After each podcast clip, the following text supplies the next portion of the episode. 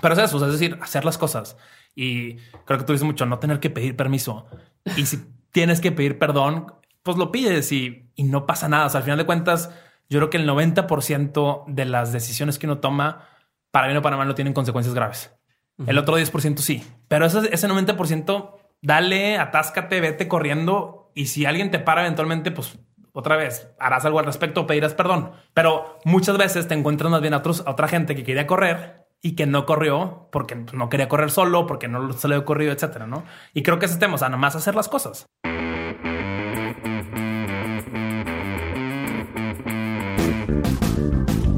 Hola a todos, yo soy Diego Barrazas y esto es Dementes, el podcast en el que me dedico a tener conversaciones con aquellos que se han atrevido a crear su propio camino y que todos los días toman acción para acercarse a cumplir sus sueños. Todo esto lo hago con la intención de desmenuzar sus experiencias, entender su forma de pensar y tratar de encontrar entre su historia todos los aprendizajes, las herramientas y la inspiración que necesitas tú para tomar decisiones y dar el siguiente paso hacia adelante. Hace unas cuantas semanas les traje un episodio con el invitado de hoy, pero fue diferente. Fue grabado en vivo en un evento de TEDx y como el tiempo que teníamos para grabar era más corto, nos quedamos con muchísimas cosas por hablar. Y no me quería quedar con las ganas, así que nos pusimos de acuerdo para grabar un nuevo episodio completo y por eso hoy les traigo de vuelta a Pato Bichara. Yo les recomiendo mucho que escuchen ambos episodios porque en los dos tocamos cosas distintas. No les voy a dar mucho preámbulo para este, ya si escuchan el pasado sabrán toda la historia eh, o todo el currículum de Pato y en este episodio van a conocer más sobre su historia, pero lo que sí quiero que sepan para que estén en contexto es que Pato es hoy el director general de Collective Academy, una plataforma de aprendizaje enfocada en acelerar la trayectoria profesional de jóvenes, tanto profesionistas como empresarios o emprendedores, con herramientas, mentores y experiencias de negocios, tecnología e innovación. Y les presumo que yo ya tuve el gusto de dar la clase de storytelling de negocios ahí, estuvo muy chingón. Entonces, si están interesados ustedes en esta maestría distinta, échenle un ojo entrando a dementes.mx diagonal CA para que puedan asistir a una clase y recibir un trato especial por ser por ser parte de Dementes. Entonces, les dejo ahora sí el episodio de mi buen amigo Pato Bichar y les recomiendo que se preparen para tomar muchas notas porque en este episodio hay un chingo de recomendaciones muy, muy buenas.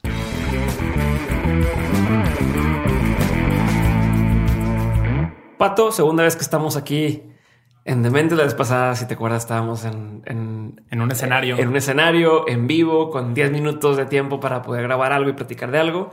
Eh, ahorita me gusto que hayas vuelto para hacerlo mucho más largo, tendido, con calma, sin prisas, con concentración, sin nervios de que si está funcionando o no, porque es la primera vez que grabamos algo en vivo.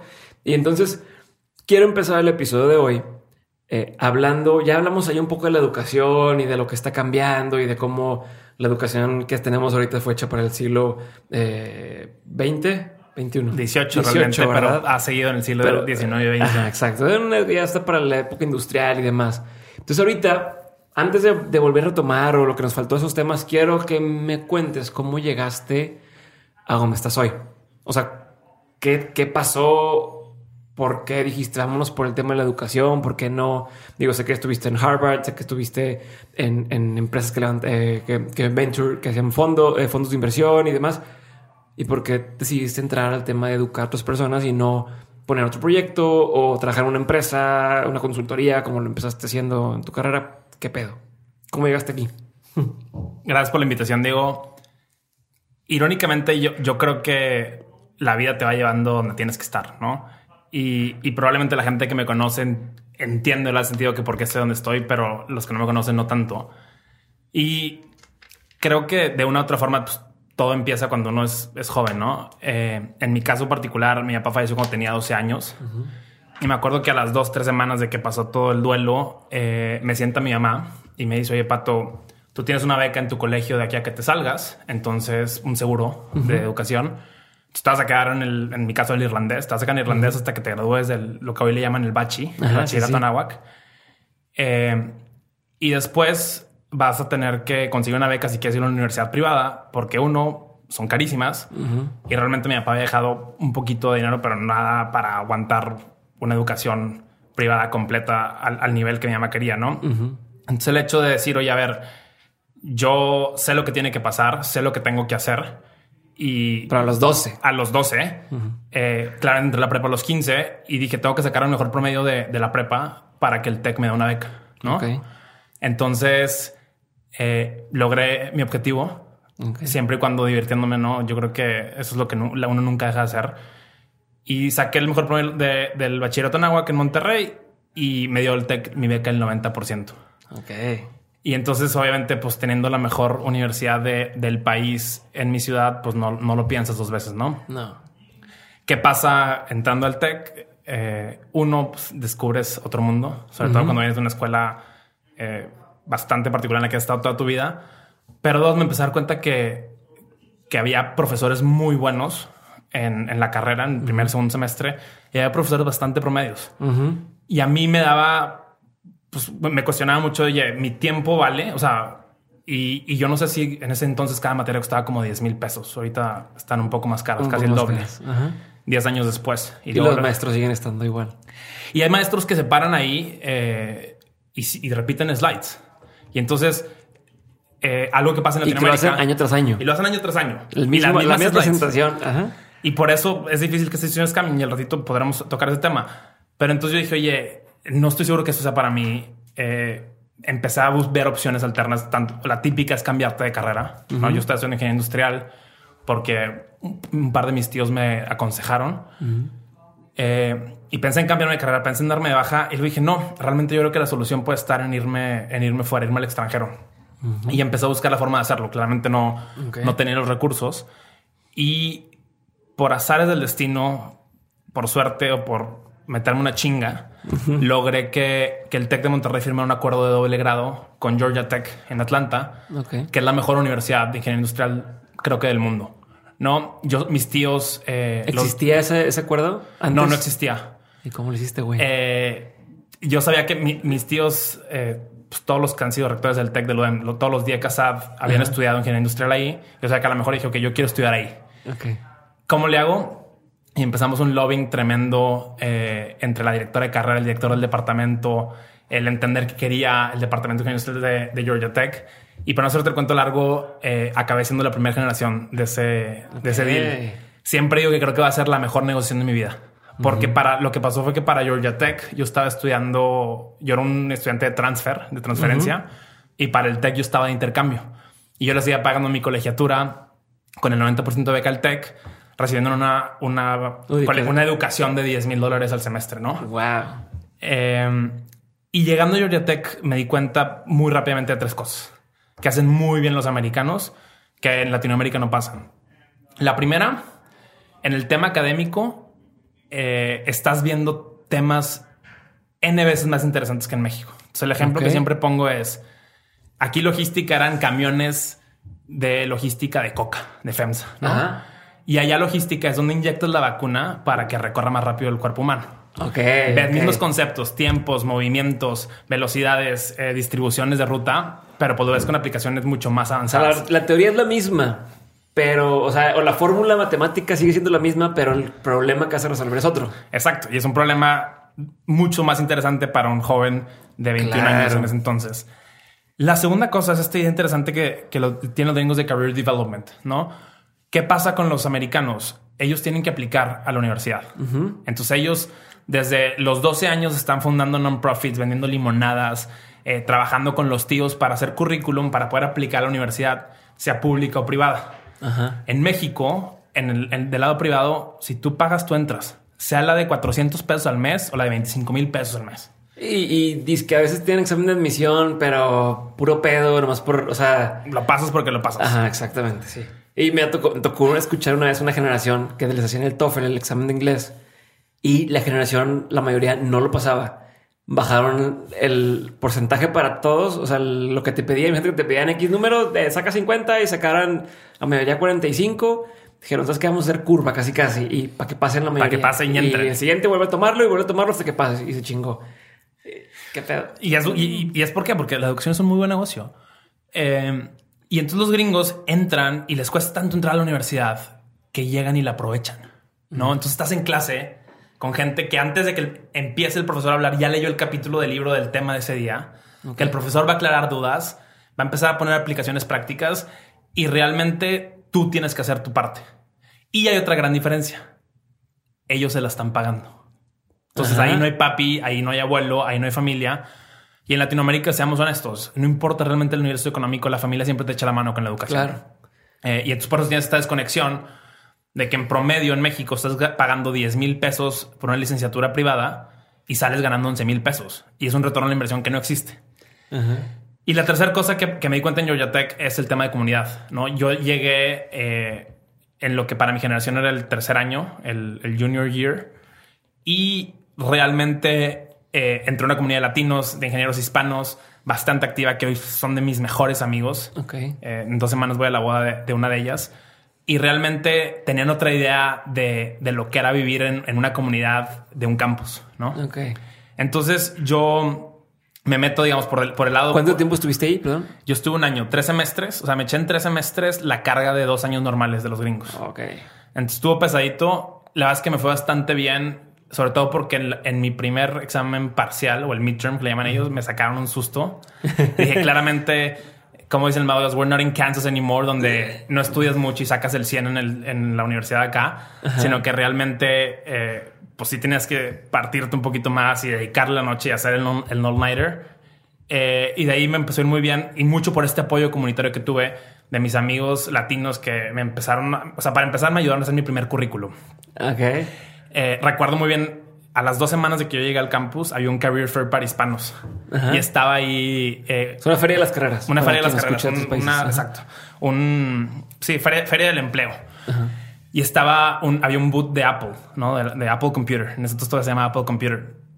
Y en mi vida yo me había imaginado conocer un empleado de Apple que no fuera del Apple Store, ¿no? Ajá, ajá. Entonces llego todo emocionado con la recruiter, creo que se llama Jamie, no, no me acuerdo muy bien.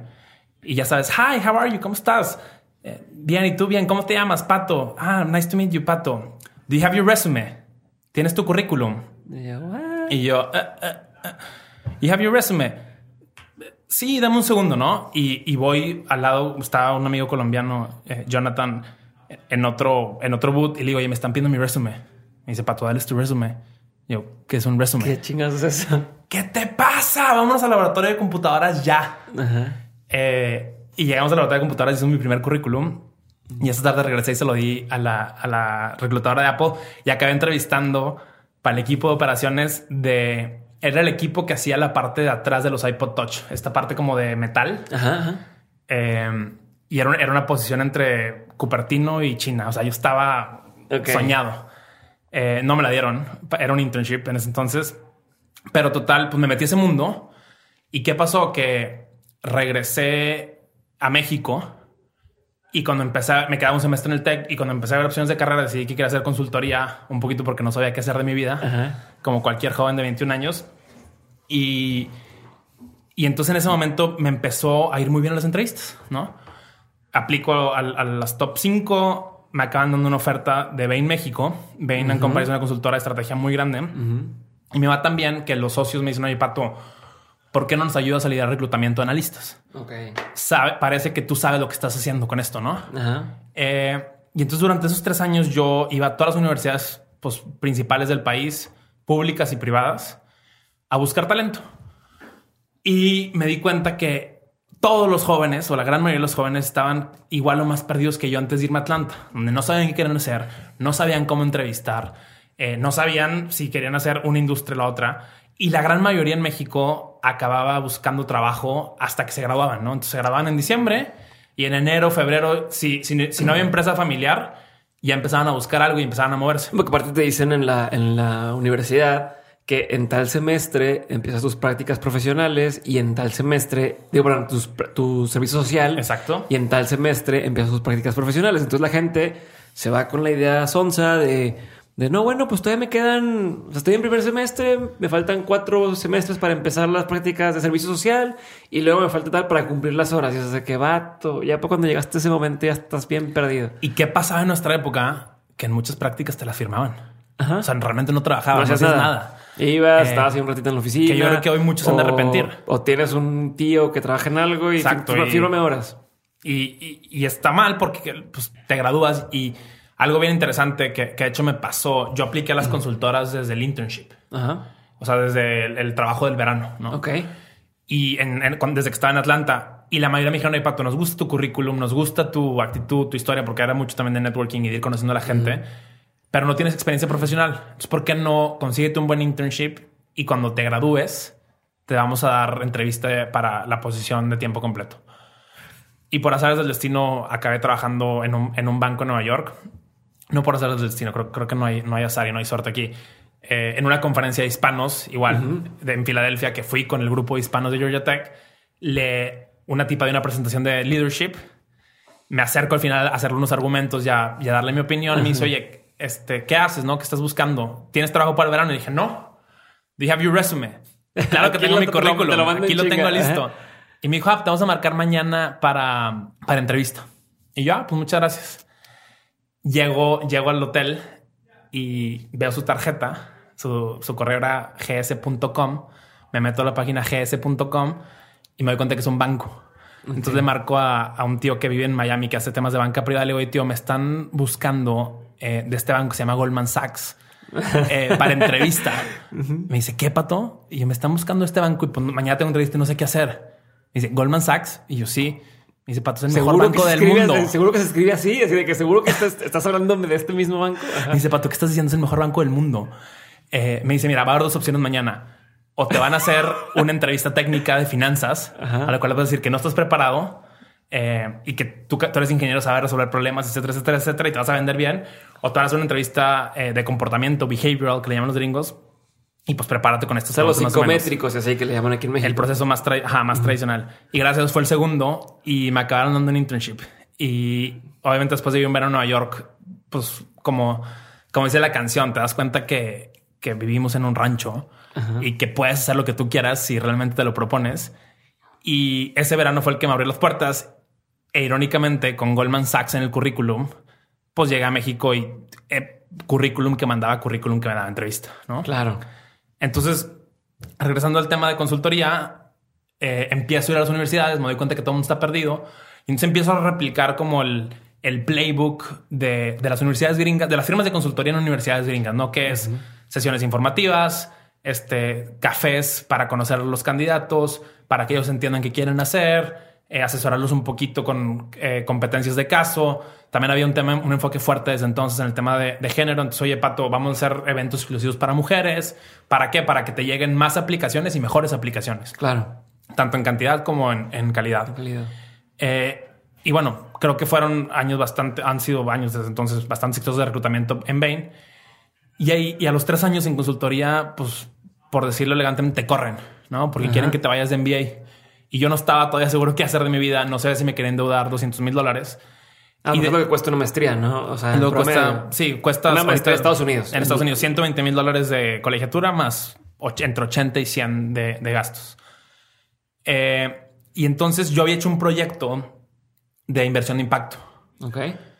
Y entonces me acuerdo que entrevisté a, a un- al socio de un fondo que se llama Ignea, Ujú. Álvaro Rodríguez, y lo entrevisté para el proyecto y me llamó mucho la atención lo que hacía, sobre todo porque yo, yo toda la vida he tenido esta orientación social, ¿no? Y decía, realmente en México no hay filantropía.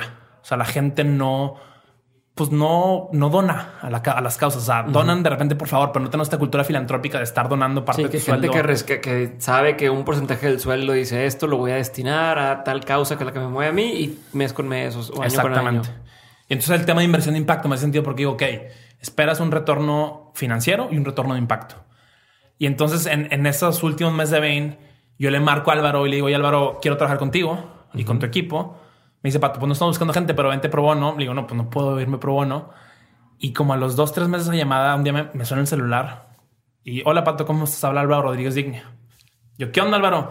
Me dice, oye, se nos fue una persona y estamos buscando reemplazarla, una persona senior, estamos buscando reemplazarla con dos asociados eh, seniors. Te la quería entrevistar y yo, claro. No, y para no hacer el cuento largo, acabé obteniendo la posición, regresando a Monterrey un año, que para mí también era importante haber estado, después de haber estado pues, casi cinco años fuera.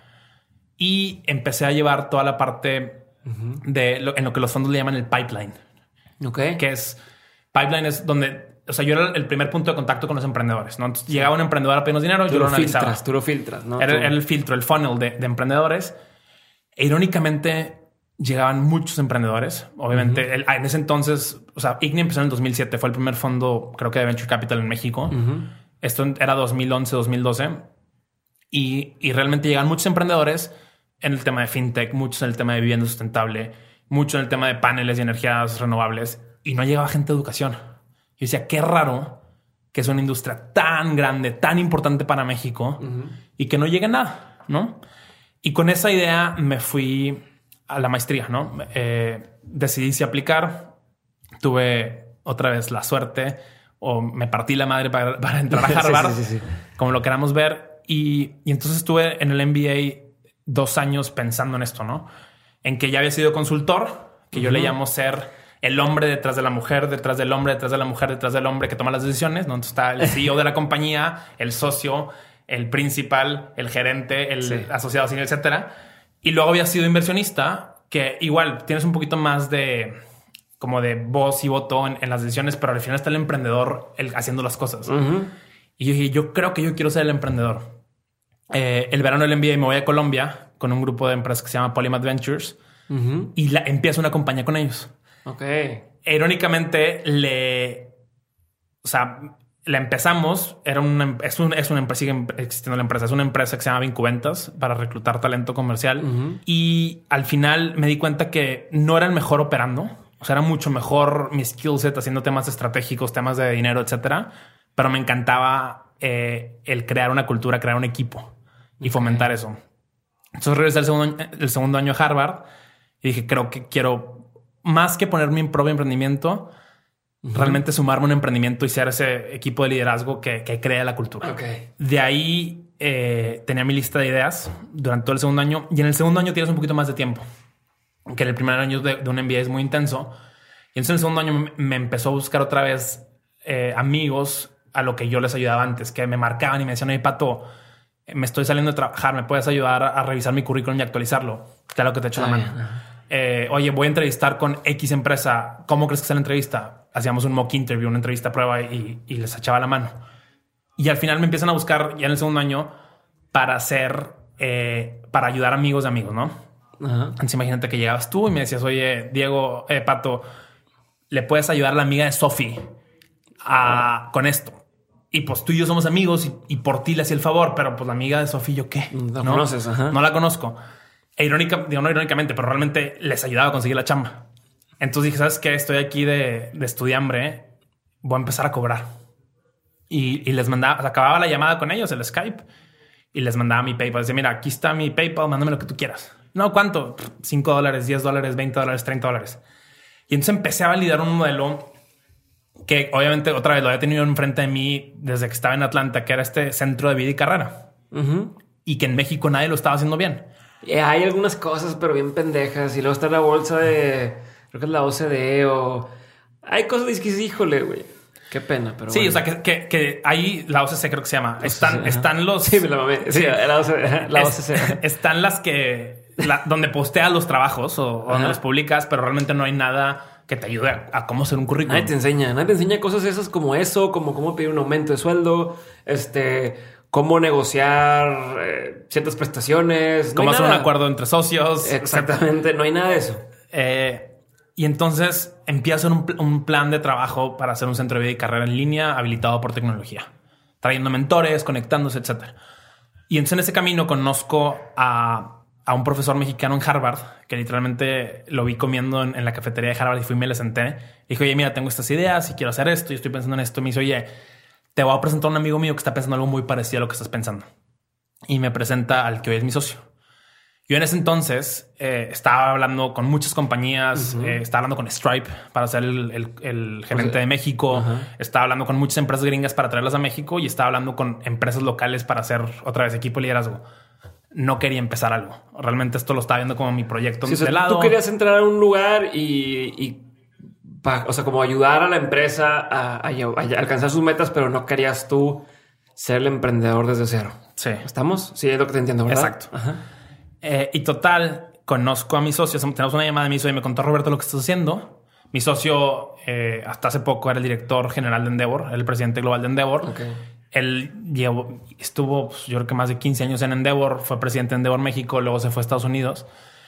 Y realmente Fernando, habiendo sido profesor de la NAWAC por muchos años, decía, es que la educación está rota, la educación está rota, la educación está rota. Y el problema no se soluciona con lo que tú quieres hacer, Pato, que es simplemente darle la pulidita a los currículums y aprender a entrevistar. Se soluciona cambiando los cuatro años. ¿Por qué? Porque no es culpa de la chava que no sepa entrevistar. No es culpa que no sepa usar Excel. No es, no es, culpa que no sepa vestirse. No es culpa que no sepa qué quiere. Es culpa de, de, este sistema que le estás pagando cuatro años y le estás dedicando cuatro años. Olvidémonos del dinero. El tiempo vale más todavía. Y no saben, o sea, sales y no sabes nada. Sí, no, estás perdido.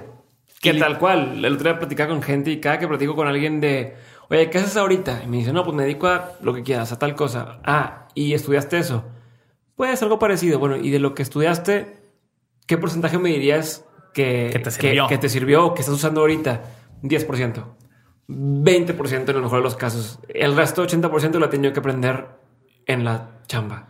Exacto. Y, y, últimamente he estado haciendo siempre dos preguntas, siempre que hablo en, en algún foro.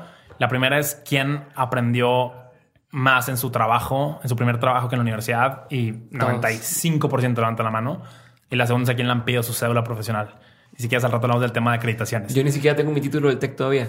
O sea, yo me gradué, saqué el título, hice la, este, la maestría. Bueno, más bien, pues te, te gradúas, te dicen, ten todo el rollo. Te lo, lo mandé membretar, ¿cómo se llama? Apostillar o esa madre.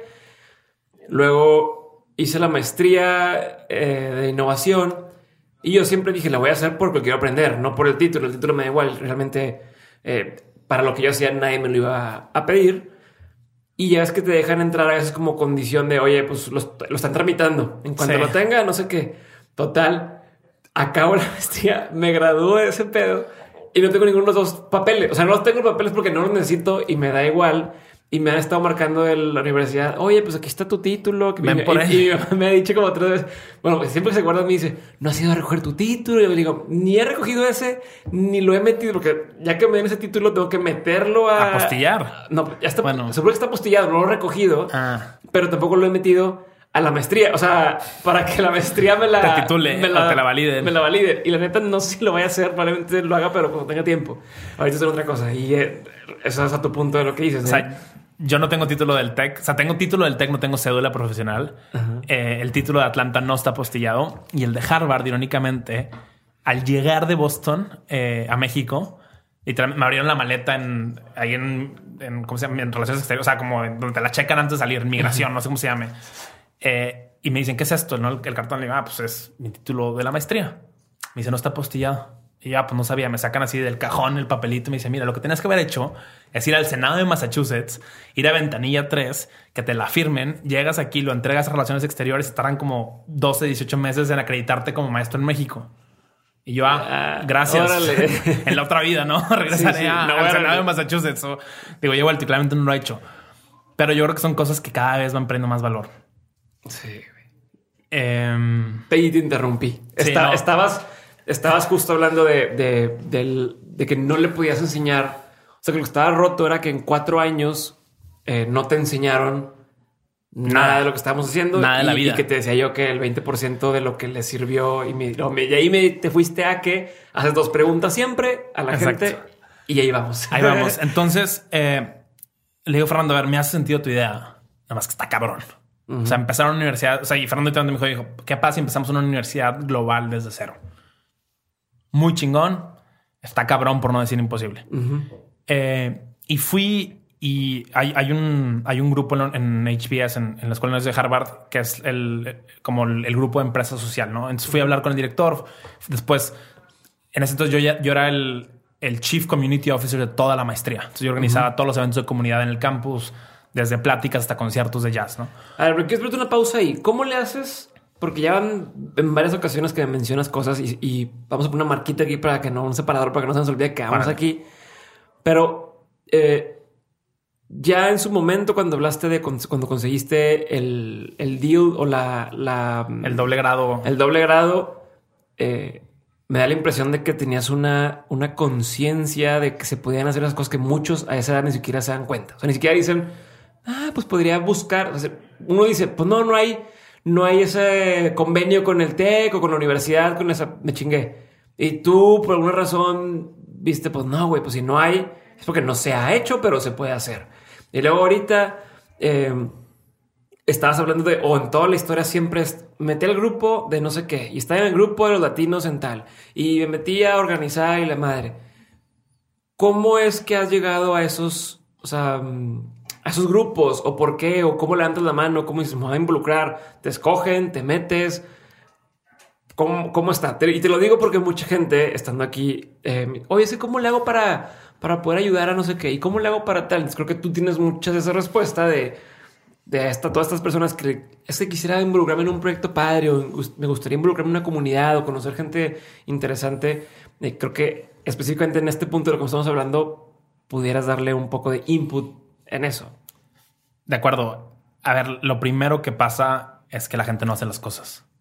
Todo el mundo tenemos sueños, todo el mundo tenemos ideas, todo el mundo vemos a esa persona que está haciendo algo interesante y nos da pena ir a preguntarle si necesita ayuda con algo, nos da pena ir a ver si, si realmente les podemos aportar algo y nos da pena preguntar.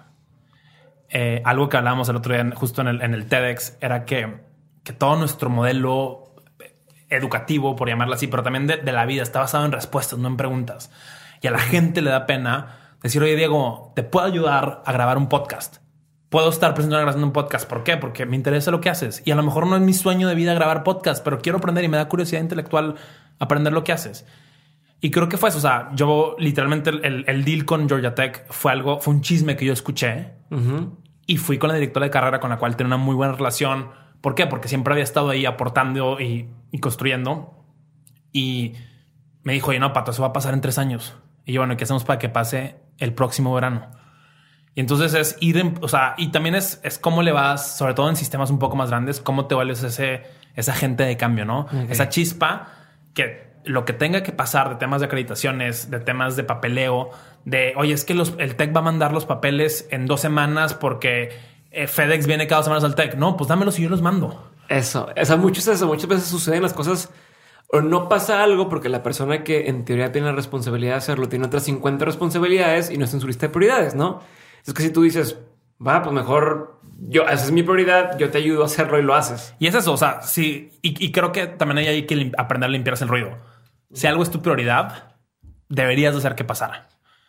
Y te aseguro que en el 90% de los casos se puede. Es más, vamos a subir el porcentaje 99% de los casos. Y es nada más un tema de que alguien tome responsabilidad, se haga responsable y o sea, tome la responsabilidad y diga, ok, yo lo voy a hacer. Yo voy a hacer que pase. En el tema este, por ejemplo, del tema de comunidad, igual voy a contar una breve historia, pero yo al principio no quería aplicar a Harvard porque se me hacía que la gente de Harvard era arrogante y pesada. Y entonces apliqué porque un mentor me dijo, Pato, si no, para empezar, si no vas a clase, eh, yo viví en, viví en Boston unos meses de cuando estaba en consultoría. Si no vas a clase, no te va a hacer cartas de recomendación para ninguna otra escuela. Entonces tienes que ir a clase a la escuela de Harvard. Va. Fui a clase y me voló los sesos. Em, eso lo defino, ni siquiera luego lo editamos como un orgasmo intelectual. o sea, estar en una clase que digas, no manches eh, la calidad de los contenidos, la calidad del, profesor, la cantidad de la gente y lo preparados que están.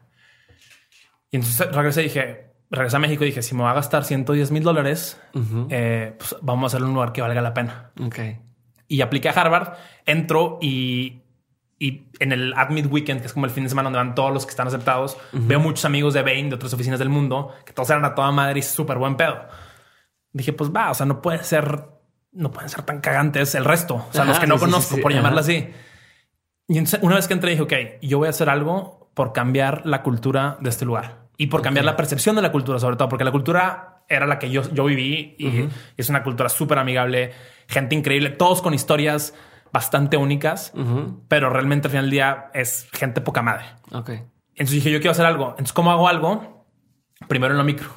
Me hice eh, HB está dividido en 10 grupos, secciones le llaman. Entonces, primero me hice el social chair de mi sección, que era el que armaba todos los eventos para mi sección, con, con Jamie, una muy amiga. Lo hicimos también, que dijo, ok, ya lo hice para mi sección, creamos una cultura muy fregona en mi sección, y le dije, ok, ahora lo quiero hacer para toda la universidad, para toda la escuela de negocios.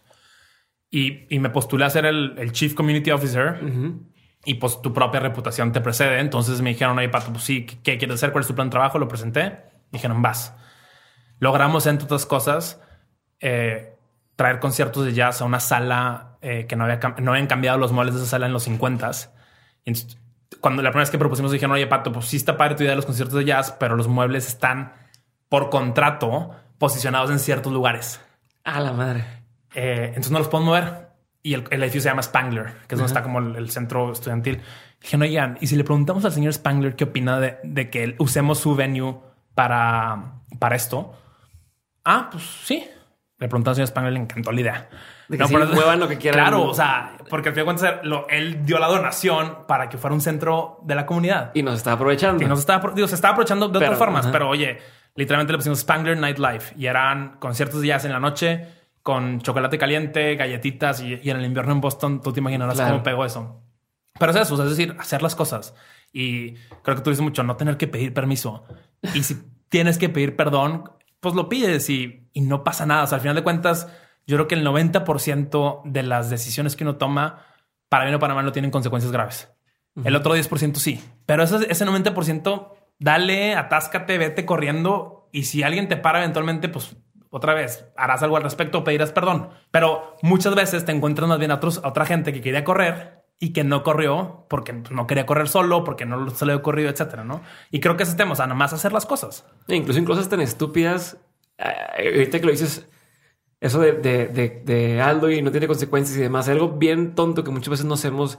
Y, y mi esposa siempre me lo recuerda, Sofía, me da mucha risa porque yo soy el tipo, tengo este, este tema que en un restaurante o algo, oye, pues es que quiero, eh, no sé, te inventar nachos, güey, que vienen con queso. Y ya, pues es lo que viene. Y Sofía, no, pídele con queso extra.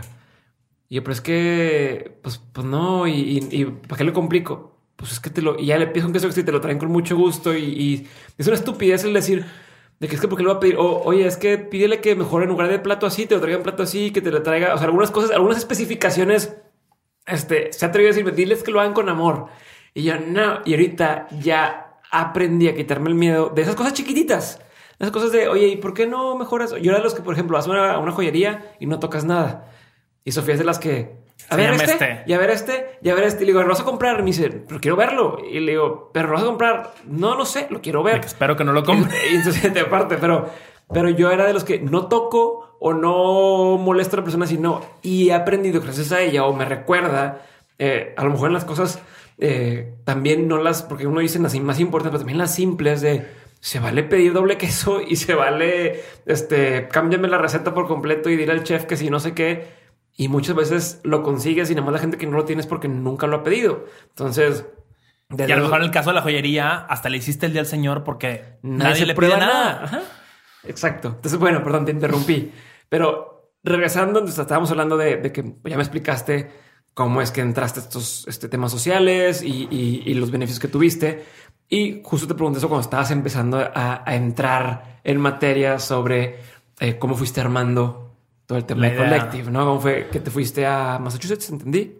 Sí, estaban en, o sea, estaba, digamos, al, al punto de graduarme de la maestría. Conozco a Fernando y, y entonces me, literalmente me dice Fernando, me dice, Pato, a ver, tu negocio ya está jalando, ya está monetizando, te va a ir bien. Pero realmente si construimos una universidad global desde cero, pues puede ser un- O sea, el una centro, el compañía. centro de vida ya funcionaba. Sí lo tenías. Lo estaba ideando, pero yo, yo ya estaba cobrando por Ah, ok. PayPal. Ajá, o sea, sí, sí. mi tiempo por Skype, por PayPal. Entonces me dijo, si construimos una universidad global desde cero, pues puede ser un, un one billion dollar company, ¿no? O lo, que famosamente conocemos como los unicornios. Me hizo sentido. Y sobre todo ahí creo que es donde otra vez entra, entra el tema pues, personal, profesional, ¿no? En Bain yo veía cómo batallábamos para encontrar gente buena. En Ignia yo veía cómo no había innovaciones en educación y dije, ok, aquí hay algo donde se puede estar juntando eh, oferta de talento con demanda de talento. Y dos ne- negocios e industrias que tal vez están aisladas y de pronto, o dos experiencias tuyas aisladas, de pronto encontraste un clic Sí. donde se juntaron los puntos en eso. Y, y realmente voy con el, voy con el Dean, le, le platico un poquito la idea. Él, él El ha deca- traído el decano. el decano, el decano de la Escuela de Negocios. Él ha traído esta idea de que quiere que los MBAs hagan, hagan más cosas porque el método de caso es mucho discusión. ¿no? Y, y lanzaron en el 2011 un método que le llaman Field, que es vete al campo, haz proyectos, haz cosas, ¿no? Entonces le cuento un poquito la idea de que la idea era agarrar contenidos de las universidades top del mundo, era discutirlos como algo parecido al método de caso y por último era ponerlo en práctica, ¿no? Eh, aprender haciendo. Y le gustó y total a través de, de, esta, de este departamento de empresas sociales me dan un grant de 6 mil dólares. Ok, o sea, te dijeron, va, queremos en tu idea, ten 6 mil dólares. Empiézalo eh, y nada más regresa después del verano, o sea, en tres meses y dinos qué aprendiste. Ok. Eh, regreso, o sea, regreso con Fernando y le digo, oye, pues aquí ya conseguí el dinero de Harvard, le entras, pues va, le entro. Y entonces ese verano nos propusimos a, validar nuestra idea. Yo estaba hablando con varios fondos de Venture Capital, estaba hablando con las compañías gringas, estaba hablando con el grupo de emprendedores de Colombia para, para literalmente conseguir un trabajo al graduarme. Y dije, creo que esto podría hacer sentido. Y si yo llegara algún día a emprender, creo que tendré que ser en algo de esto, Algo porque claramente por- me, me, me apasiona. Eh, llegamos a México, empezamos a entrevistar, empecé a entrevistar a directores generales, directores de recursos humanos, reclutadores y todos se quejaban de lo mismo. No hay talento, no encuentro la gente que quiero. Y tomamos un approach bastante analítico de decir, ok, enséñame las vacantes que no has llenado para ver qué competencias estás pidiendo o qué herramientas y poder enseñarlas. Y por otro lado empezamos a entrevistar a rectores y todo el mundo se quejaba de lo mismo. Es que mis graduados no tienen chamba, no les pagan nada, las empresas no los aprecian. Entonces tenías la oferta y la demanda que no se estaban hablando. Ajá. La oferta de talento y la demanda de talento que no se estaban hablando. Y dije, ok, aquí hay una oportunidad. Diseñamos un- el plan de estudios de una licenciatura Ajá. en negocios y tecnología. Por ponerle un nombre, ¿eh? yo creo que yo le hubiera puesto la licenciatura o la ingeniería de la vida Ajá. un poquito de lo que hablamos hace rato. Y de ahí, ya que estaba eso, empezamos, paralelamente habíamos estado empezando a revisar el tema de las acreditaciones con la CEP. Ujú. Nos dimos cuenta que iba a estar muy difícil nuestro modelo eh, por un tema de, de la infraestructura física que no la queríamos tener, de que queríamos profesores que fueran practicantes de su industria, no académicos. Y total, para nosotros tengo todo largo, dijimos, vamos al mercado, ¿no? Eh, lo que los gringos le llaman el customer discovery. O sea, vete al mercado a hablar con los papás, a ver qué te dicen. ¿Por qué con los papás? Porque ellos compran la licenciatura, o ellos aprueban Claro. la compra de la licenciatura. Y entonces con los papás nos decían, oye, increíble el temario, increíble el currículum, qué padre, eh, negocios, tecnología, habilidades esto para, de vida, era para estudiantes que iban entrando a carrera. a licenciatura. Qué padre. Oye, prim- todo qué padre, estás acreditado. Primer pregunta. Hicimos como 20 entrevistas con papás. Primer pregunta, ¿estás acreditado? No, pero fíjate que tengo input del currículum de la reclutadora de Facebook y del CEO de no sé dónde y del head de HR de no sé dónde. No. No. Ajá. Y entonces en esa, en esa frustración, que luego hoy lo veo como lo hubiera sido irresponsable lanzar ese producto sin acreditación, porque realmente era una compañía que no, no, no había nada. Había una idea en un PowerPoint, eh, muy bonito el PowerPoint como ex consultor, pero no había nada. Ok. Y yo le estaba pidiendo a papás y a, a chavos de Confíen. 18 años, confíen en mí, que vamos a hacer esto. Entonces, claramente era irresponsable. Y de ahí a un par de... Regresamos con recursos humanos y le dijimos, oye, dame una carta del CEO de, de YouTube México, del CEO de Bimbo, del CEO de... Donde diga que los van a entrevistar cuando se gradúen en tres años. Ajá. Entonces ya sabes, ¿no? vamos a revisarlo con legal, permítenos este... Todo el pedo. eh, todo el pedo, ¿no? Eh, No sé si te pueda Sí, decir eso. hace sentido. Y, y deja tú, yo no pedía que los contrataran, yo pedía que los Que los- entrevistaran. darle la oportunidad de mandarte los currículums. porque yo confiaba en lo que habíamos diseñado. Eh, de hecho, está en, en- en la carpeta el diseño. eh, yo le llamo que de ahí van a salir los niños y las niñas dioses, Ajá. porque van a saber eh, todo el tema de negocios, inteligencia emocional cabrona, van a saber programar. O sea, que dices, los contratos mañana todos. Claro. Y entonces en ese regresar con el recursos humanos nos dijeron, oye, ¿qué pasa si les das estos temas que son súper importantes para el mundo de hoy a mis empleados de alto potencial? Que los tengo en la empresa, están inquietos, creen que la respuesta es renunciar y realmente, pues a lo mejor lo que les falta es un poco de, de contenido interesante, de mentorías y de aprender a hacer cosas. Idea millonaria, regresamos al pizarrón, cambiamos todo lo que teníamos a inicialmente era un, le llamamos un fellowship, un- una como especialidad, no sé ni cómo lo traduciríamos, pero era un tema de marketing. Salimos a venderla, no jaló. Luego me acordé que al haber leído la ley de la SEP. Tú le Que podías- para quien escucha fuera Secretaría de Educación Pública. exacto, el Ministerio de Educación, tú le podías llamar maestría a cualquier programa que tuviera arriba de 300 horas. Ok. Y el que estabas proponiendo tenía 700 horas de estudio. Entonces dijimos, oye, es maestría, vamos a llamarle maestría, maestría en negocio y tecnología, eh, y vamos a salir a, a comercializarla. Y bueno, así como el, el mejor deal que he hecho en la historia fue el doble grado con Georgia Tech, yo creo que eh, por siempre voy a estar agradecido con la generación fundadora que literalmente entraron 13 personas a un grupo de una maestría que no existía, de una universidad que no existía, por mí y por un PowerPoint. Ok. Eh, se la jugaron. Se la jugaron. Y entonces, obviamente, lo estamos resumiendo, pero fueron, fueron nueve meses desde que comenzamos el proyecto. Tú confiabas en el proyecto, lo hiciste bien. Simplemente era, pues, ¿cómo le pruebas a alguien si no lo o sea, Exacto. O sea, hace rato hablábamos de uno de tus productos, me, me, me diste probar tu producto. O sea, lo puedes mostrar. O sea, show, don't tell. Tienes lo muestras. físico. Tienes, lo tienes físico. ¿no? Acá es, oye, confía en mí de que esto va a salir bien. eh, y tuvimos esos tres locos que se animaron.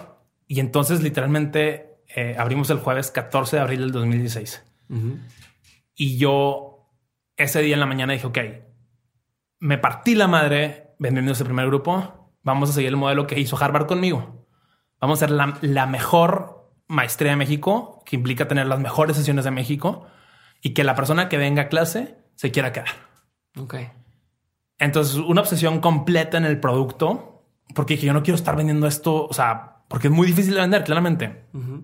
Y dicho y hecho, abrió la generación fundadora, reclutamos unos mentores iniciales increíbles, muchos de los cuales siguen dando clase en Collective casi tres años después. Y clase, persona que venía a clase, que era el perfil correcto, no? Claro. No es para todos. Persona que se quiere inscribir y persona que se quiere inscribir. Y bueno, hoy es, ah, porque es como clase de prueba. Es como clase de prueba. Es una clase abierta y se quieren quedar. Eh, y hoy, pues ya hay casi más de 200 alumnos en la maestría, 150 mentores eh, y es una comunidad bastante activa que al final de cuentas empezó de esos 13 locos y, y 6 mentores que comenzamos, que comenzamos, incluyéndome, eh, creyendo en esto, ¿no? Y gracias a Dios, gracias a Dios, hoy ya no es un PowerPoint porque obviamente hay muchas horas de trabajo y, y sobre todo no muchas horas de trabajo, sino un producto increíble. Sí, o sea, en, en, dos años y cachito pasaron de tener una generación. Ahorita, ¿cuántas esperan abrir al final de este año? Eh, va a haber 22 en total. 22 generaciones, ya está México, ya está Monterrey. Monterrey. Vamos a abrir una tercera ciudad probablemente este año, Morelia, Guadalajara, Puebla. Chingón. Entonces, ¿y, ¿y, qué has visto o qué has aprendido en estos dos años y cachito de que tiene Collective? Eh, como cuáles son las cosas que, ves que funcionan con o el, común denominador de la gente que toma eh, la maestría de Collective. O sea, me imagino como dices, es el perfil adecuado y hay gente de todo tipo. Sin embargo, hay ciertas cosas que a lo mejor puedes decir. Me he dado cuenta que la gente que está aquí o es A o es B o se interesa por C y al salir de aquí también hacen esto o cambian esto. No sé, no sé si tengas algo así. Sí. Eh, a ver, para empezar, todos son un poco locos Ajá. y siguen estando un poco locos. Eh, es gente que, que, están inquietos en su trabajo actual, uh -huh. sea su propia empresa o sea dentro, que ellos dentro de una empresa. Tenemos tres perfiles en general. El, el entrepreneur, uh -huh. que son esas personas, pues, creo que un poquito lo que tú haces en Manregio, que están impulsando iniciativas, nuevos proyectos, etcétera, ¿no?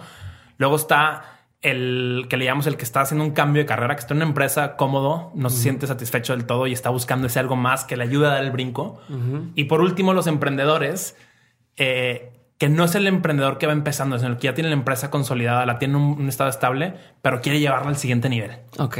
Y yo creo que esas, esos tres perfiles de alumnos que tenemos, cada uno comparte lo mismo, que es no están cómodos, o sea, están inquietos, quieren algo más, okay. les falta ese estirón y, y, saben que lo pueden dar. Uh -huh. Y entonces es muy chistoso porque cuando no le, encuentran dónde, no, no encuentran cómo, dónde, o sea, no encuentran cómo, no encuentran que quién. ese sea algo que necesito para poder dar ese brinco que sé que quiero tener, que sé que está ahí, que sé que es alcanzable, pero me falta ese. ese sí, input. y cuando y, y es, es, muy es increíble porque cuando les llega por por X persona collective entran, lo ven, les hace sentido y tenemos gente que de o sea, que empezábamos grupo el martes y el viernes nos conocen y el, el martes están sentados en clase okay. porque les surgía algo como lo que estamos ofreciendo. Okay. Eh, bueno, y el impacto ahí está, ¿no? O sea, el 90% de nuestros alumnos suben de responsabilidades eh, de que empiezan la maestría que se gradúan. Okay. El, el incremento promedio en sueldos es 56%, uh -huh. eh, lo cual, algo que justo hicimos una encuesta de impacto en diciembre, me llama la atención. Repagan su maestría en promedio en 10 meses. Okay. En 10 meses. Sí, que ¿no? hay gente que se gradúa de la universidad y no, no repaga la maestría. No repaga la, la, la, universidad. universidad. nunca. Yo, si me va bien, voy a repagar la maestría como en 10 años, si no me va tan bien en 20. Uh -huh. eh, entonces, sí, decir, oye, ¿cómo hacemos educación de muy alta calidad, súper relevante al mundo actual, que tenga un impacto directo en tu empresa o en lo que, o dentro de tu corporativo, en lo que estás haciendo hoy? Creo que lo estamos logrando, ¿no? Y, y obviamente es un proceso iterativo. El otro día estábamos revisando como los releases de, de la maestría. O sea, creo que vamos como en la versión 24 del programa. Okay. Eh, más o menos para poner las cosas en perspectiva, ingeniería industrial en el TEC empezó en los 60 y creo que ha habido como 10 planes de estudio. Ah, es lo que está cabrón. En 50 años, ¿no? Entonces, es esa, esa capacidad de ir tirando el programa, de hacerlo cada vez más relevante, de escuchar el feedback de los alumnos y tratar de hacerlo mejor. Si tienes la libertad de seguir adaptándote y de seguir adaptando el contenido que no sucede actualmente en una universidad. Es una universidad, como bien lo dices, para que la Secretaría de Educación te dé el permiso, tienes que tener un plan preaprobado y no lo puedes mover y no lo mueves durante No lo mueves en cinco Ajá, años. porque si lo mueves, te quitan el. el ¿Qué año te graduaste? En 2013 de carrera. ¿Y qué año era tu plan de estudios? No, era 2006. Exacto. O sea, así, siete ajá. años después era tu plan de estudio. Claro. Entonces, eh, pues sí, es esa capacidad de, de escuchar a tu consumidor, de seguir, o sea, de, de ver qué sigue y seguir iterando el producto que para bien o para mal hoy a esos locos de la generación fundadora les dan celos de los- del programa que tenemos hoy. claro. Pero bueno, ellos fueron los pioneros, ellos fueron lo que nos llevaron a donde están. eh, y, es, y es eso, o sea, seguir iterando y obsesionarte con el producto. Chingón. ¿Qué cosas tienes? O sea, hablando ya ahora sí de, creo que todo, a lo mejor no todo el mundo tiene oportunidad hoy de entrar a un programa como el tuyo. O sea, en este momento, porque todavía Collective no está en todo México, pero pronto. Este, pero alguien que traiga esta comezón, que dice quiero dar ese brinco, eh, ¿qué pudieran hacer? ¿Dónde pueden aprender? ¿O qué recomendaciones tienes para esas personas que dicen, va, yo ya estoy convencido de lo que estás diciendo? Ya me di cuenta que tienes razón. Tengo que yo tomar la decisión de hacer el cambio. ¿Qué hago? Yo, yo los invitaría a, a todos los que nos están escuchando que hagan una lista de, de 10 cosas que quieran aprender. Así en dos minutos escriban esas 10 cosas que les llamen la atención, sea por tema profesional o personal. Y puede ser desde aprender a, cocinar eh, lasaña hasta aprender francés o aprender a programar. Y realmente esas priorícenlas y empiecen por una este mes. O sea, oye, a ver, yo quiero, es más, te voy a poner mi, caso particular. Yo, yo este año me propuse que yo me quería convertir en un CEO. Porque Ajá. yo creo que los últimos tres años de Collective yo había sido más un director general. Y entonces, ¿qué implica ser un CEO? Definir la visión, encontrar al mejor equipo y los recursos, que ahí obviamente es, es equipo y dinero, y comunicar y transmitir esa visión Sí, al sí, equipo sí. para que las cosas sucedan. Y entonces, para cada uno de esos tres puntos, yo me he encontrado contenidos en línea, mentores que me están ayudando a desarrollarme como eso, eh, una comunidad de CEOs. La semana pasada estuve cenando con CEOs de varias startups de México, con todos teniendo los mismos problemas. Y es como tú te haces responsable de tu propio aprendizaje. Pero es eso, tienes muy concreto qué quieres aprender y entonces empiezas a la búsqueda de quiero aprender X cosa y estoy buscando por dónde, por dónde, por dónde, ¿no? Y lo que pasa ahorita también es que muchos está el mame de tener que leer mucho y yo leí 24 libros en un año y yo leí ¿y qué pasa con esto? Que Y yo entonces- escucho todos los podcasts. y escucho todos los episodios de todos los podcasts y qué sucede que entonces eh, eres un junkie de aprender de contenido. de contenido, pero realmente no lo estás aplicando, no lo estás usando. Y lo que es peor aún es que lees el libro que te dijeron que leyeras porque tenías que leerlo, pero no es porque realmente quieras aprender eso en ese momento o necesites en ese momento. No hay alguien que eh, creo que Tim Ferriss lo decía y lo decía muy bien. Y creo que se lo copió de alguien más de, del tema de, de lees lo que necesitas leer. O sea, ¿Cuándo lo necesitas cuando necesito leer. No es voy a leer este libro para cuando tenga una empresa. Es voy a leer un libro, libro de e-commerce para cuando tenga mi empresa de e-commerce. A ver, no, güey, ¿lo necesitas ahorita? No, no lees eso. Lee lo que necesitas para ese día. ¿No? Le, le pasó a mi cuñada que, que estaba leyendo el, el nuevo de Reid Hoffman, el de Blitzscaling, Ajá. y lo empezó a leer y dice, ella trae ciertas es inquietudes sobre de- escalar. sobre escalar, trae ciertas inquietudes de que Esca- quiere- escalar tu empresa. Para la que nos escucha. trae inquietudes de que quiere a lo mejor algún día empezar algo. Entonces, claramente el libro de Reid Hoffman, a pesar de que es un fregoncísimo sobre cómo escalar un negocio, no, no me sirve ahorita a mí. Y de hecho, vino y me lo regaló a mí. Me dice, oye, Pato, esto va a servir más a ti. Y entonces yo solo cambié por el de 10% emprendedor, que es cómo empezar tu negocio de lado, ¿no? Eh, entonces, idea de que, oye, tienes que priorizar qué quieres aprender, encontrar el contenido correcto, si se puede, una comunidad de aprendizaje o un mentor que te guíe, porque tampoco es fácil digerir todo lo que vas a, a leer y escuchar en los podcasts o en los audiolibros. Y por último, hacerlo. Hacerlo. Hacerlo. La gente no hace las cosas. Entonces, el otro día me dice, es que Pato eres de los expertos de educación, de, innova- de innovación educativa en México.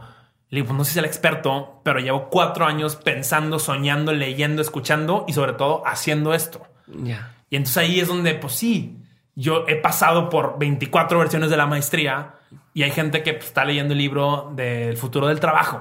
Ajá, ajá. Entonces, esa es la diferencia. Y llega y te dice, no, el pedo de la educación es esto. De vato, no has empezado nada.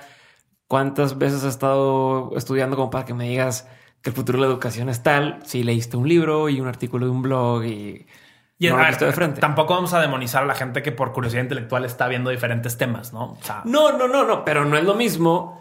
Eh, y te digo, lo, lo vi yo en mi caso. A ver, por ejemplo, yo para antes de empezar el podcast de Dementes, sabía todo sobre podcast. Bueno, o creía saber todo sobre podcast, ¿no? Ya había leído este, varias cosas, había visto videos, había todo lo que podía encontrar eh, sobre cómo hacer un podcast y cómo hacerlo con éxito, yo ya me lo sabía. Empecé el podcast y fue en la madre. Esto no es como me lo contaron o esto, este, pues sí es así, pero a la hora de hacerlo se siente más difícil que como parece o tal. Y entonces hoy, ahora sí, hoy en día yo te puedo decir, no soy el experto, pero te puedo decir esto que te lo van a explicar hacia aquí, te lo van a explicar así acá y así acá. A mí cómo me funcionó es de esta manera. Y te voy a dar cómo me fue a mí en la feria.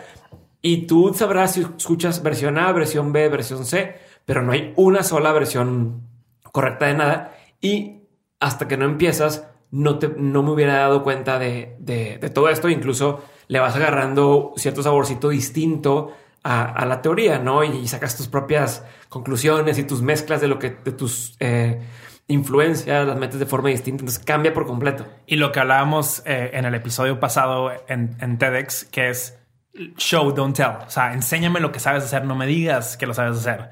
Y es la razón por la cual existen los portafolios, existen ahora tu, tu programa, lo puedes demostrar. Eh, y seguro de ahí salen nuevas oportunidades, ¿no? No nada más de decir que leíste el libro de estrategia, ¿no? ¿Cuándo has hecho estrategia? ¿Cómo has hecho estrategia? ¿Qué implica hacer estrategia? Todas estas cosas que hasta que no las pones en, en práctica no sirven de nada. Y por eso la idea de priorizar, porque no podemos todo el tiempo estar aprendiendo todo, ni escuchando todo, ni leyendo todo. Y, además, digo, hablando ya del tema de, de, hacer de todo, he empezado a ver que hay una nueva tendencia, una nueva tendencia. Yo siempre yo siempre tenía el pedo entre que te dicen especialízate, ¿no? Que en la universidad dicen, sé un especialista, sé un especialista. Y yo decía, es que a mí me gusta de todo. Y me, me interesa todo y me da curiosidad todo y, me intriga aprender de más temas. Y entonces agarraba una cosa, la dominaba al punto de no de ser un experto y, y maestro en el tema, pero en, en poder competir a ese nivel. Y luego me iba por la siguiente. Y luego por la siguiente. Y entonces todo el mundo decía, es que no vas a llegar a nada así, es que estás aprendiendo un poquito y no vale madre. Y de pronto descubre el tema de el polymath. O sea, que bueno, ya hablamos de, un poquito, pero es el tema de decir, eres eh, bueno en o eres eh, competente en varias habilidades y de pronto puedes mezclarlas y jugar con ellas. Eh, un tema que se llama multipotentialite, donde puedes ahora sí aplicar tu mezcla de cosas para resolver problemas específicos que a lo mejor el, especialista no lo, sabe hacer, pero el que sabe un poco de todo puede unir los puntos. Entonces, esto que hablas de que son 10 cosas que te gustan, a lo mejor hoy te gusta saber de redes sociales, mañana aprendes de comercio electrónico, luego aprendes de diseño gráfico y al rato trabajas en una empresa que hace e-commerce, pero le sabes llevar el tema de redes, sabes hacer el tema de inventarios, sabes estar porque lo aprendiste todo eh, distintas formas. distintas formas. Y, al parecer ahora eso es una de las habilidades que empiezan a buscar las empresas, güeyes que sepan hacer varias cosas muy bien y no solamente una a profundidad. Y te voy a decir algo, ¿qué es lo que significa que sepa hacer varias cosas muy bien? Sobre todo si no están relacionadas. Que sabes aprender. Ah. que aprendiste a aprender. Exacto. ¿Y qué pasa? Que las empresas ya no, o sea, no tienen claro el rol, ¿no? Entonces, oye, necesitamos a alguien para el área de operaciones. Pero ¿qué va a hacer? No estoy seguro, pero necesito salir del área de operaciones. Y ese rol de operaciones evoluciona cada tres meses o cada, cada año, en el caso de empresas un poco más tradicionales. Entonces, tener la capacidad de aprender aprender, de decir, oye, ahorita le entro al, Lean Operations, que es un modelo, y luego voy a aprender sobre esto, y luego fíjate que este best practice de otra industria me sirve para esto, pues es lo que importa. No importa eh, en la clase de operaciones que tomaste en la licenciatura. Sí, no importa con qué llegaste, importa cómo te adaptas y cómo vas avanzando. Y para dejar a la gente tranquila que dices que yo no más sé una cosa, eh, el otro día también salió un estudio donde te decían que, así como la ley de Pareto, o sea, que, que a lo mejor para, si tú estás practicando cierta habilidad, para llegar al 80% de competencia en esa habilidad, te va a tomar, te va a inventar eh, un mes o un año De ahí para llegar al 100, o sea, ese siguiente 20% te puede tomar 10 años de seguir haciéndolo y que a lo mejor ya no va a hacer tanta diferencia, no se va a notar. Pero el primer brinco se nota relativamente pronto. Entonces, que, que es relativamente pronto, fácil o, rápido de poder tomar una habilidad, dedicarle un año a aprenderla y vas a ser suficientemente competente como para seguir aprendiendo eso y en, otras industrias y aplicar en otras industrias. Y si tu interés cambió y, de repente dices, oye, ¿sabes qué? Ya me di cuenta que grabar podcast no es lo mío, o ser DJ no es lo mío, dale lo que sigue. y, y, ciertas cosas de, esas, de esos de esos contenidos o de esa aplicación puntual te van a servir para lo que sigue. No, tampoco hay que estresarnos con que no sé exactamente qué quiero hacer y si me equivoco en los 21, 22 o 25 años ya se fue a la fregada mi carrera profesional. No. O sea, nos vamos a seguir reinventando toda la vida, sobre todo nuestra generación. Hola, soy Diego otra vez y ya sabes que en menos de un minuto regresamos con el episodio, pero antes quiero hacerte una recomendación. Si estás escuchando este podcast, existe una gran posibilidad de que seas el tipo de persona que esté involucrada en muchísimos proyectos al mismo tiempo, que busca formas de ser más creativa, que sabe que su salud es clave y que no solamente sueña con hacer cosas chingonas, sino que ya las empezó a hacer. Si, si eres ese tipo de persona de la que estoy hablando, entonces te recomiendo que pruebes Hack de Nutrox, un suplemento que a mí me ha ayudado a mantenerme al 100 y que tiene a mis amigos preguntándome que cómo es posible que me rinda tanto el día. Tomar hack a mí me ha servido para entrar mucho más rápido en ese estado de flow, o al menos es la forma más fácil que encuentro yo para describir cómo me siento. Y si alguna vez te has sentido así, entonces ya sabes a lo que me refiero. Si no, entonces pruébalo para que veas de lo que estoy hablando.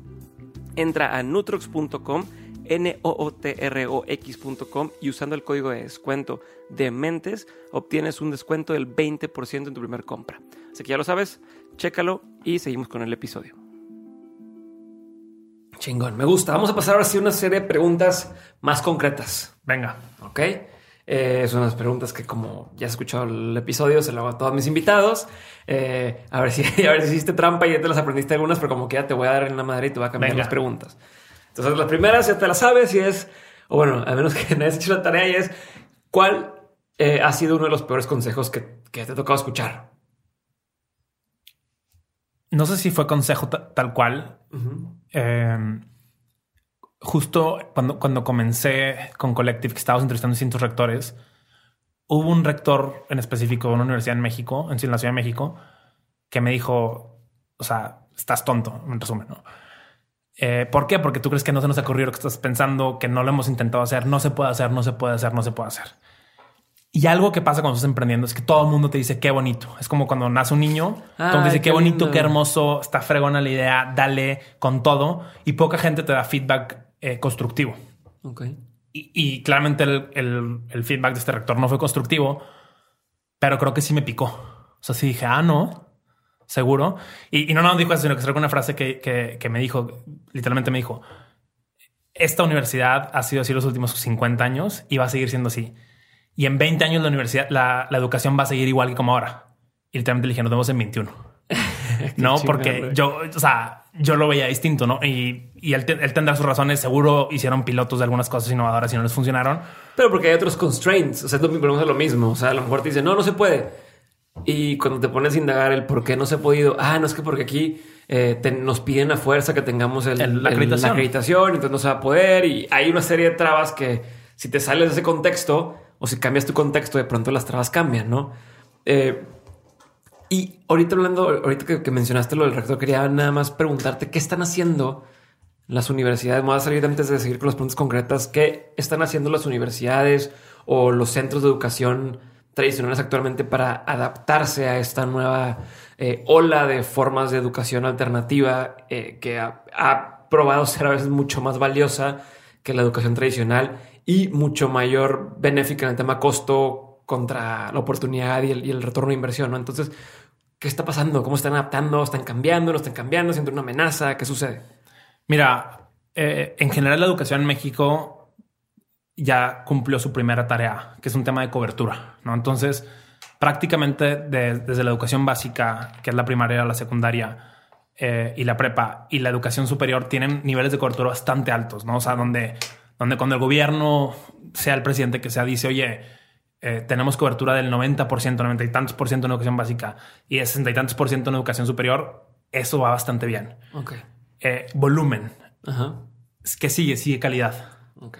Entonces, las universidades se están quedando medias en el tema de calidad y por eso la gente se gradúa y no consigue chamba o trabajo.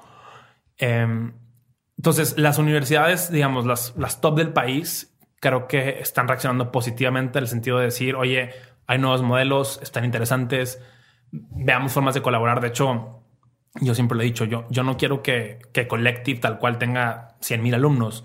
Yo quiero que 100 mil alumnos estudien con el modelo de Collective, pero no quiere decir que Collective todos van a ser alumnos de Collective, ¿no? Nuestro, nuestro impacto se va a exponencializar conforme la gente adapte nuestro modelo pedagógico, nuestras herramientas de aprendizaje, etcétera. Sí, sí, como el método del caso. Es el, como el método, método del el caso. método del caso lo tienen en muchas universidades y no significa que, que la misma universidad lo da en todas las en todos los lugares. Exacto. Eh, entonces, yo te diría, la mayoría se muestran colaborativas, nada más que como dicen en Monterrey, del dicho al hecho hay mucho trecho. Eh, entonces, oye, hablas con el director de innovación educativa y increíble el proyecto, qué padre, vamos a hacer cosas juntos y con Collective y otros N que hay, ¿no? Y a la hora de los trancazos, cuando ya vas a implementar el programa, cuando vas a ser el piloto, eh, para ayudar a lo mejor a transformar a sus profesores, eh, hacer cosas de- de un- que tengan un impacto real en esas universidades tradicionales, les da miedo y se echan para atrás, ¿no? ¿Y a qué crees que se deba ese miedo? Hay un tema de, de riesgo retorno, ¿no? O sea, entre mayor riesgo, mayor retorno, pero entre mayor retorno también mayor pérdida. Eh, Entre mayor riesgo, mayor pérdida. o sea, en- entre más riesgo tomes, o, o te, o te puede ir poca madre o te puede ir de la fregada, ajá. ¿no? O sea, las cosas más riesgosas tienen más, Más pendiente para más ambos pendiente lados. para ambos lados. Eh, y entonces sí, eh, o sea, si quieres transformar a tu profesorado o incluso ser pilotos con alumnos, pues las cosas podrían salir muy mal. Gracias a Dios Collective ya se, ya se ha probado tanto con nuestra maestría como nuestros programas de educación continua y de aprendizaje continuo, eh, donde yo ya trato de decirles, oye, pues no va a salir muy mal. Porque ya lo, sa- ya, o sea, ya lo craqueamos, ¿no? No, no eres los primeros 13 que se animaron a, a rifarse con nosotros en la maestría. Pero pues la- a la gente le sigue dando miedo. Le sigue dando miedo el cambio. Lo que sí es que cada vez creo que va a ser más inminente. O sea, no se pueden quedar como están las universidades tradicionales o no tradicionales, eh, públicas o privadas, porque el mercado laboral les va a exigir otras cosas que la mayoría hoy no están enseñando. Chinga. Vamos ahora sí por la siguiente pregunta concreta. Perdón por mi, mi, ¿cómo le llama? Mi tangente. No, y, encantado. y sería cuál es, cuál es el mejor consejo que te han dado. Creo que aquí hay dos. Uno es un consejo que, me- que repetía mucho mi papá y es que las oportunidades se presentan calvas y hay que saber tomarlas. Eh, ¿A qué se refería? No? Que cuando tienes una persona calva, normalmente tiene un pelito, o sea, literalmente un pelito eh, ahí en- antes de que se rape, por llamarlo así. Y tienes que saber agarrar ese pelito y agarrarlo y, y tomar la oportunidad. Eh, y eso creo que es algo que siempre he seguido. O sea, ese acuerdo del doble grado con Georgia Tech, esa oportunidad de decir, oye, pues Fernando a lo mejor tiene una idea un poco más amplia que la que yo quería hacer originalmente, pero hay que tomarla. Eh, el proyecto, el primer proyecto que hicimos de educación ejecutiva con el banco más grande de México, no, o sea, inicialmente decía, no, pues nos desenfoca, no hace sentido hacerlo, pero se nos presentó la oportunidad y la agarramos y hoy tenemos toda una división de educación continua y ejecutiva. Entonces creo, que hay que saber tomar esas oportunidades. Y del lado más profesional, eh, Pepe Bolaños, un, socio de, de un fondo de Venture Capital, y yo en clase siempre repetimos, sobre todo en clase de negociación, repetimos eh, separate the people from the issues. Separa a las personas de los temas que están discutiendo, tratando. Ok. ¿Qué nos pasa? Que muchas veces mezclamos todo, ¿no? Entonces digo, voy a poner un ejemplo a lo mejor personal que ni aplica, pero, pero oye, estás en una discusión con Sofía por, por X tema. Y realmente la discusión es del tema, no es con Sofía. Y entonces el ser capaz de decir, oye, es, es- no estoy de acuerdo con eso que estás diciendo, pero que no tengo nada contra ti. Y en el caso personal, te adoro. Ayuda muchísimo porque literalmente desmenuzas la carnita y dices, oye, pues sí, hoy no quiero ir a comer a este lugar, pero no tiene nada que ver contigo. Tiene que ver con que hoy no quiero ir a comer con ese lugar. Y, y pasa mucho en el trabajo. No, ¿no? y es algo que, está, que pasa ahorita en la política y que si alguien está de acuerdo con la idea de algún político y tú estás en desacuerdo con esa idea, ya tú eres una mala persona y yo soy una buena persona. Cuando te desconcentras, estamos discutiendo la idea, el Exacto. concepto, ¿no? Algo de lo que habla mucho este amado y odiado Jordan Peterson. Dice, es que la discusión es importante para poder descubrir eh, como verdades o acuerdos o llegar a cosas. Es que, que te dé miedo discutir, es como te está, o sea, o dialogar, es que te está dando miedo eh, tratar de llegar a algo más, ¿no? Te quedas tú en, esta es mi verdad y se chingó, esta es tu verdad y ahí quedó. Y el poder dialogar y decir, no, yo pienso esto. Y dices, no, pues que yo pienso esto. A ver, ¿y por qué piensas esto? ¿Y por qué no sé qué? Eso es lo que, o el diálogo, o el mencionar los temas, o, arriesgarme incluso a insultarte, eh, que no es la intención, pero el, arriesgarte a que alguien se ofenda por, por discutir estas cosas es lo que te lleva después a poder descubrir cosas que a lo mejor en este momento no entendías. Y por eso yo, yo respeto mucho a la gente que trabaja con su pareja o que trabaja con un buen amigo, porque realmente si tienes esa capacidad de discernir los temas a discutir de la persona, ya estás del otro lado, ¿no? Ok, vamos por la siguiente pregunta. Y sería, eh, si tuviera la oportunidad de tener un panorámico, eh, que todo el mundo va a ver, eh, se va a ver toda la ciudad, ¿qué pondrías en ese panorámico? Buena pregunta. Como les digo a los alumnos en clase, cuando me dicen buena pregunta, le digo, es que por eso lo estoy haciendo. Em, a mí me enseñaron a decir en consultoría, cuando vas con un partner, tienes un, compa en los dos y está el, el, el, ¿cómo se llama? El que le están presentando. Te hace una pregunta y si tienes la, la diapositiva lista, lista, muy buena pregunta. Y luego vas a la diapositiva. Next. Next. Si no tienes la respuesta, volteas, es una pregunta interesante. Y entonces tu partner te echa la mano de que, ok, déjame yo interesado porque este güey no sabe qué está diciendo. Pero bueno. Eh, un panorámico. Creo que probablemente pondría dos y dependiendo de la zona de la ciudad, el primero diría el límite de tu empresa eres tú. Y el segundo, para los que no tienen empresa, diría el límite de tu carrera profesional eres tú. Si algo he aprendido ya con eh, esta comunidad en Collective es que realmente, sobre todo cuando son CEOs, ellos son los que están topando el crecimiento de la empresa. Tenemos, eh, por ejemplo, un ejemplo, Diana, una exalumna nuestra, que agarró la empresa familiar y oye, en colectiva aprendió a negociar de manera correcta, aprendió a reclutar y, encontrar mejor talento. Y hoy te dice, oye, tengo un mejor equipo, negocio mejores deals con mis proveedores, que, que además los dos ganamos, porque realmente ella decidió tomar el riesgo de crecer como persona, de crecer como directora general, como CEO, y, y ya la empresa tiene un nuevo límite. Creo que sería por ahí con sus aplicaciones prácticas para los que trabajan en alguna empresa. Me encanta esta música está difícil para ti, pero ¿cuál es el libro que más regalas o que más recomiendas? Uf, de hecho te traje uno, ahorita te lo voy a dar. Chinga.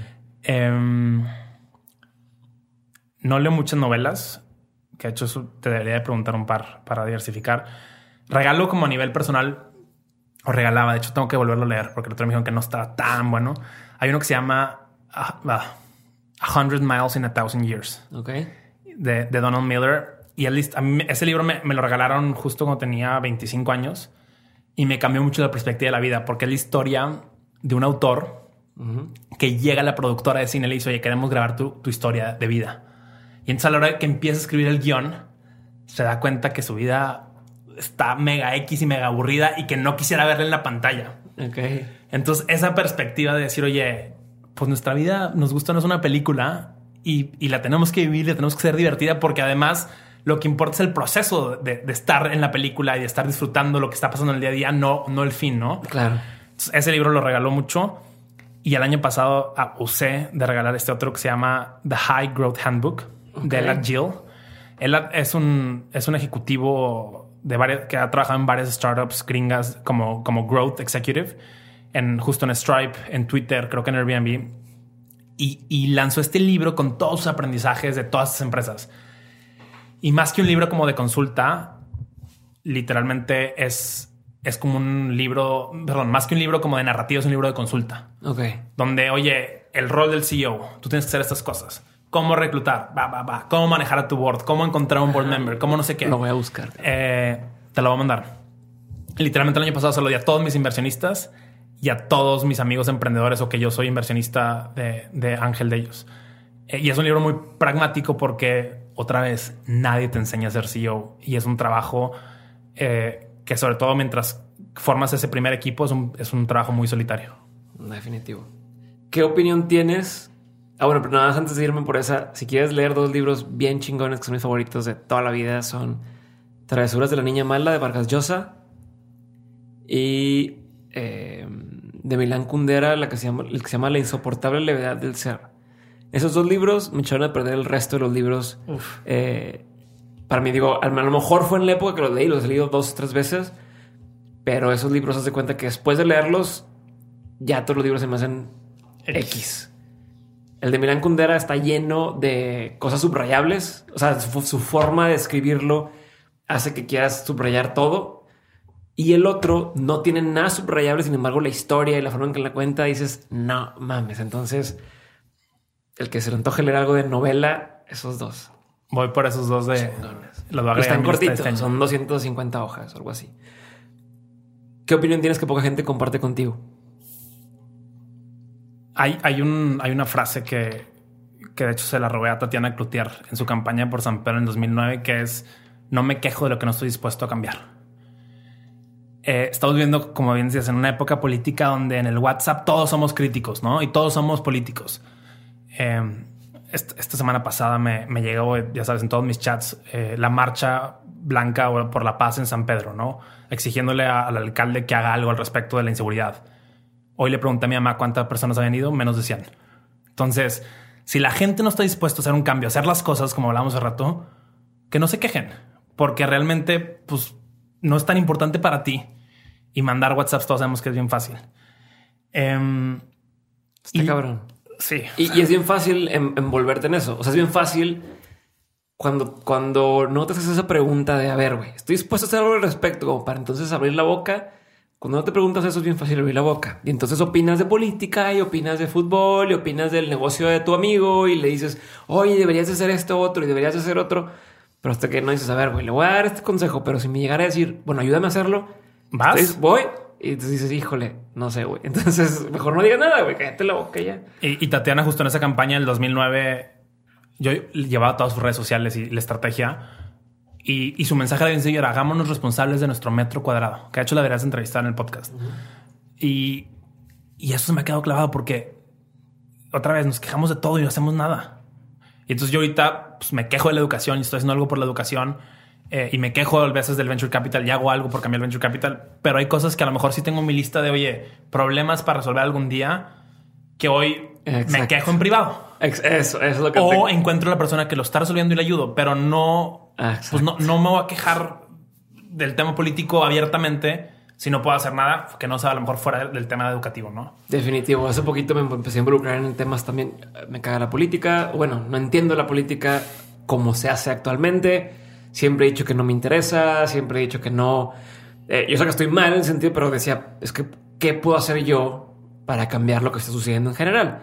Y hace poco, por fin, encontré una, una opción donde me invitaron a participar en estas mesas de innovación que hacen por el municipio y demás. Y dije, eh, o sea, Could be. me hace sentido, o sea, me hace sentido, fui, me gustó, eh, aporté algunas cosas y donde dices, ah, ok, entonces ya encontré Tu canal. mi canal, o sea, mi forma en la que yo puedo aportar ese granito de arena. Y entonces ya estoy dispuesto a decir, oigan, están cagándola aquí porque yo te puedo decir cómo hacerla aquí y estoy dispuesto a hacerlo, ¿no? Pero antes de eso, no hallaba qué podía hacer o no veía yo una forma de cambiar y simplemente pues decían esta apatía, que también está mal y lo entiendo y estoy de acuerdo con eso. Está mal tener cierta esa apatía, pero también digo, a ver, o resuelvo mis problemas y los de mi comunidad más cercana o de la gente en que yo, o yo tengo mi, mi pelea o mi batalla, o me voy a enfocar en la batalla de alguien más. Entonces, cuando yo ya estoy resolviendo esa batalla que tengo y tengo el, el span, el, el- la, la disponibilidad o el tiempo de poder ahora sí ayudar al que sigue, como dicen en el avión, ¿no? De ponte primero la mascarilla tú y ahora sí le Exacto. pones el oxígeno a alguien más. Mientras no hagas eso, todo el mundo, oye, quiero hacer bien social y quiero ayudar a no sé quién y quiero tal. Y, y tú, ¿Y güey. tú? ¿Y tu casa? Tu, ¿Y tu- casa, tu familia, ni te llevas con tu familia, estás, no tienes amistades, estás empinado, no duermes, no sé qué, y quieres ayudar a todo el mundo, estás mal. Y por eso, por ejemplo, a mí me, llamó mucho la atención la biografía de Steve Jobs cuando salió, porque creo que en la introducción Walter Isaacson habla de que Steve Jobs cambió siete industrias, ¿no? Y ahorita no me las voy a decir todas, pero eh, computadoras personales, celulares, música, contenido, educación, etcétera. Y, y yo frecuentemente pienso eso, es, oye, pues sí, estoy cambiando la educación y a lo mejor me quedan otras seis, otras cinco, otras cuatro, ¿no? Y no tengo que hacer todas al mismo tiempo, podemos priorizarlas. O a lo mejor no, nada más cambio educación y la cambio los siguientes 50 años. Y también está bien, pero como que esa idea es decir, oye, pues escojo mis batallas, como decías, y, y le doy dire- directo a eso. Y creo que la otra cosa relacionada al tema es, todo te dice, aprende a decir que no. Y el principal feedback es aprende a decir que no. Y yo le aprendí a una amiga del MBA una teoría que ella le llama vivir atómicamente Ajá. Que es, oye, pues sí, esa cena de CEOs de la semana pasada, pues no deberías ir, tienes mucha chamba, tienes programas educativos propios, ¿por qué no vas? Y a lo mejor algo bueno sale de ahí. Y de ahí, o sea, de esas conexiones de que no querías ir al evento, eh, no querías eh, participar en X foro, pues salen cosas increíbles, ¿no? Entonces, es esa- ese estrés constante entre priorizar tu tiempo y, y va- y val- valorarlo y saber decir que no, pero también dejar un poco de, de oportunidad y exploración. A ver qué pasa. Al azar. Exacto. O sea, de ver qué pasa. Eh, ¿Qué es lo que te da mucha curiosidad hoy? ¿Qué es algo en lo que, que constantemente estás, estás pensando? Mí Me queda claro que la educación es uno, pero... Sí, eso, eso pienso, para bien o para mal, pienso además. Me llama mucho la curiosidad, eh, y no sé si, si es la respuesta correcta, y creo que no la hay, pero, pero el tema de, de la gente en la calle. Ok. Eh, o sea, los vagabundos, las personas que te vienen a pedir dinero en los restaurantes, y creo que eso pasa más en ciudades como la Ciudad de México o, o las capitales de Latinoamérica.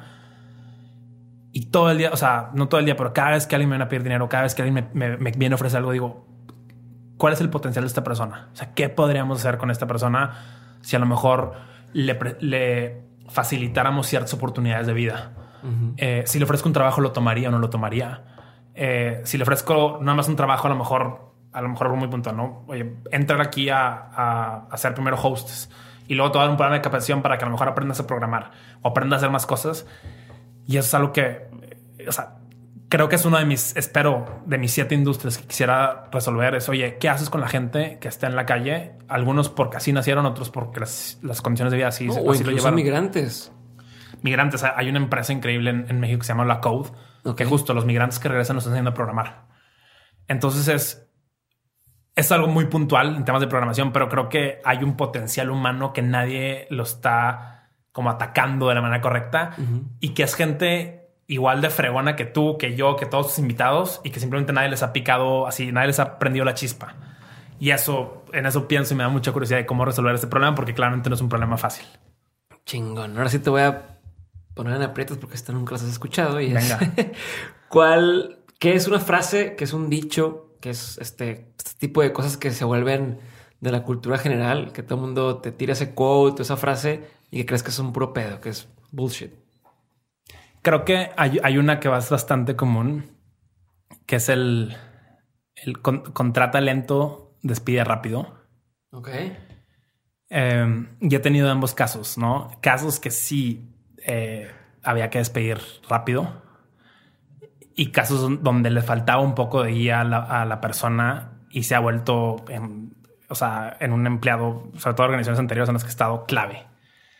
Y entonces yo creo que, que hay veces que hay que tener paciencia, sobre todo con la gente que, que, que es más joven, que a lo mejor está en su primer trabajo y sobre todo otra vez volviendo al tema educativo, nadie los enseñó a trabajar. Entonces de repente se gradúa la gente y, y tú esperas que sean unos rockstars y que te hagan todo con poca dirección y cero micromanagement. Y no, la gente necesita guía y apoyo. Entonces, creo que esa sería una. ¿Cuál ha sido uno de los mejores documentales que has visto?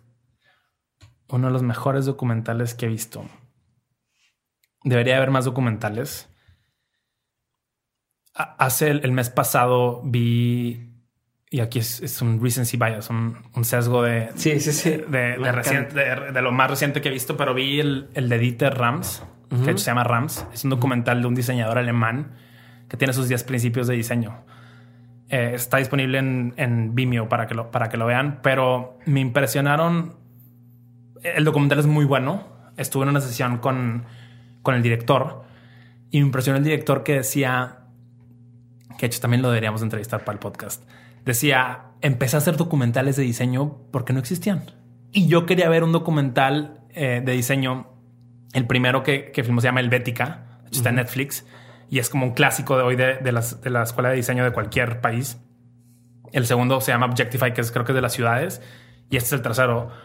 Eh, y literalmente decía, pues yo quería ver documentales de diseño. Entonces me llamó mucho su, su mentalidad de que no era videógrafo, no era cinematógrafo, no era nada. Y aprendió a hacer documentales porque él quería ver que esto existiera. Entonces esta idea de que, oye, yo quiero que algo pase en el mundo.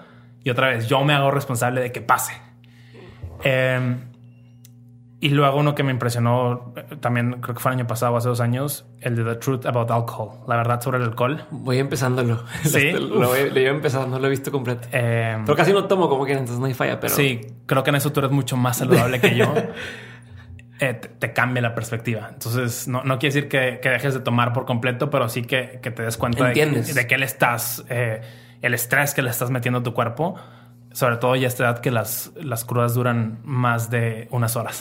Sí. Digo, todo el mundo sabe sobre el cigarro y todo el mundo, pero poca gente te habla de las de la industria del alcohol y, y de acuerdo contigo, güey. Este. Hablando de documentales, ¿has visto el de The Defiant Ones? ¿No? Tienes que verlo, güey. The. Defiant Ones. Este sale Dr. Dre y creo que se llama Michael Iovine. Este, Jimmy, Jimmy Iovine. Está, está en volar. Es un, es un- Lo estoy diciendo hoy aquí en el podcast de Dementes. Un día va a haber un documental como ese que estás viendo ahí de Dementes. Eso.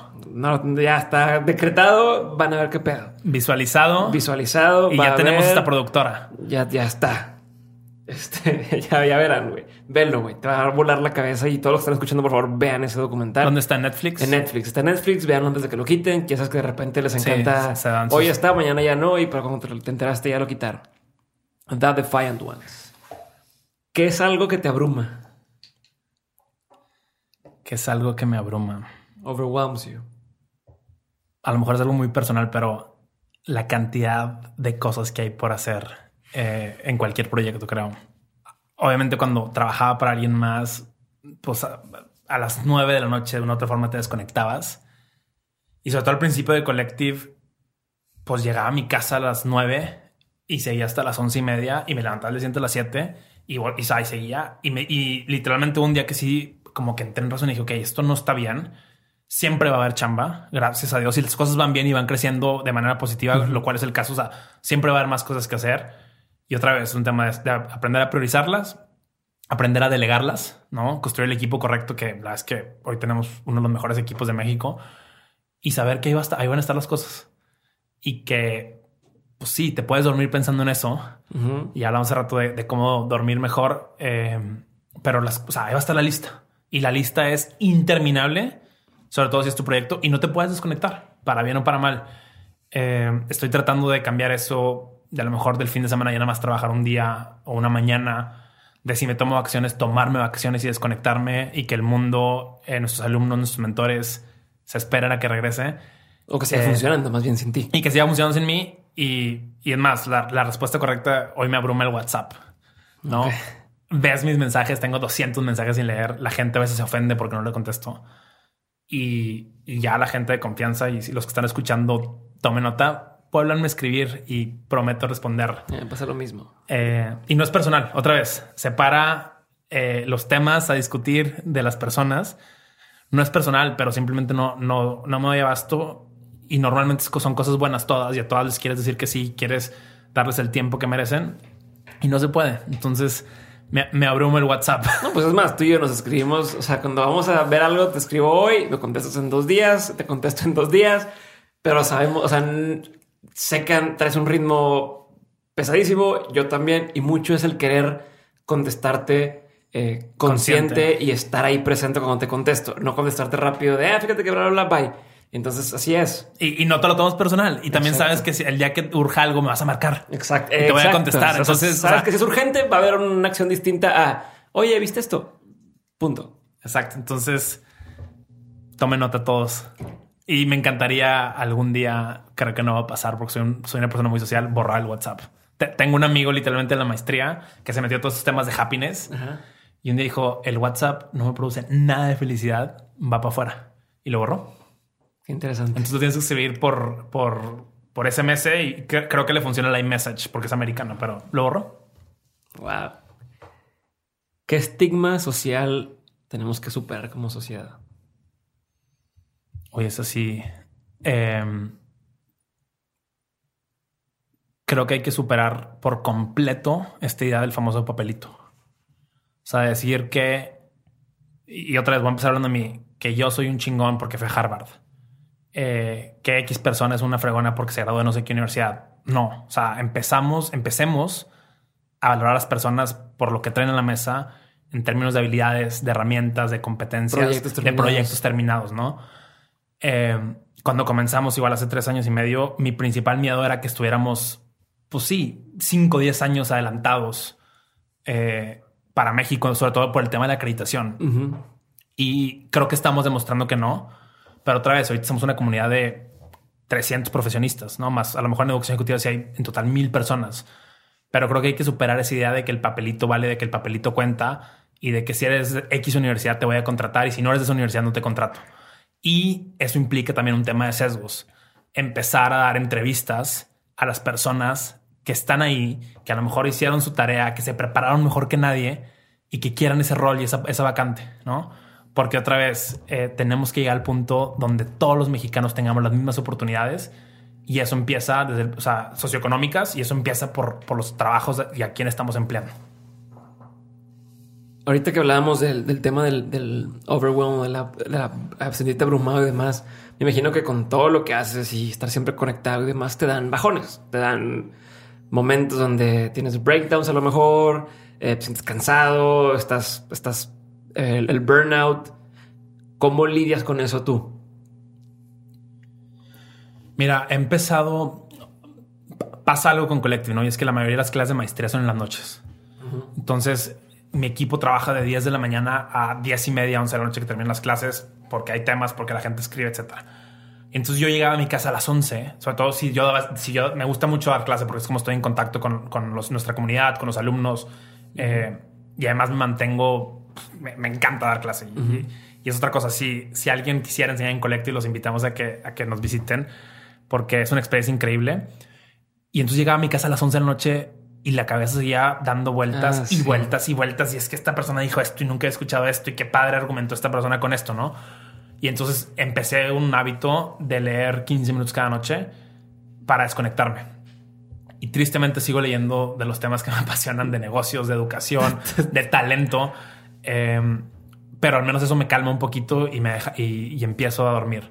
Sí hubo una época, sobre todo al inicio del proyecto, cuando estaba solo, que, que tuve que ir a terapia, tal cual que creo que es algo que en México sigue siendo un estigma, porque estaba, no sé si deprimido era la condición tal cual o a punto de caer en depresión, pero oye, era un proyecto que no estaba avanzando como yo quería, que la gente me estaba diciendo que no continuamente, que yo estaba solo, sin equipo, siendo una persona hipersocial y tuve que ir a terapia. Y, creo que me ayudó mucho para ayudar otra vez a poner las cosas en perspectiva. De que si Collective fracasaba, yo no fracasaba. Eh, que simplemente es un intento interesante. Entonces, creo que a nivel micro diario, el leer 15 minutos para desconectarme. La verdad no veo tele, pero, pero eso me sirve mucho. Y a nivel macro, las veces que lo he necesitado, pedir ayuda profesional y decir, oye, alto, time out, please, échenme la mano porque aquí me estoy ahogando, ¿no? Me gusta. ¿Cuál es uno de los talentos más innecesarios que tienes? más irrelevantes y que no te sirven de nada no sé si es irrelevante ni que no me sirva, pero me encanta cantar en las bodas. y creo que te ha costado un par de veces. Sí, lo que te, he visto. Eh, hay veces que pone una buena canción y no, o sea, no aguanto no subirme al escenario y cantarla. Y al principio me pasaba que, le bajaban el volumen del micrófono. Y hoy ya me conocen la mayoría de los grupos, entonces ya me, dejan el micrófono. Y realmente soy un artista frustrado, ¿no? Me, me encanta estar arriba del escenario con todo lo que eso implica en términos de expresión artística.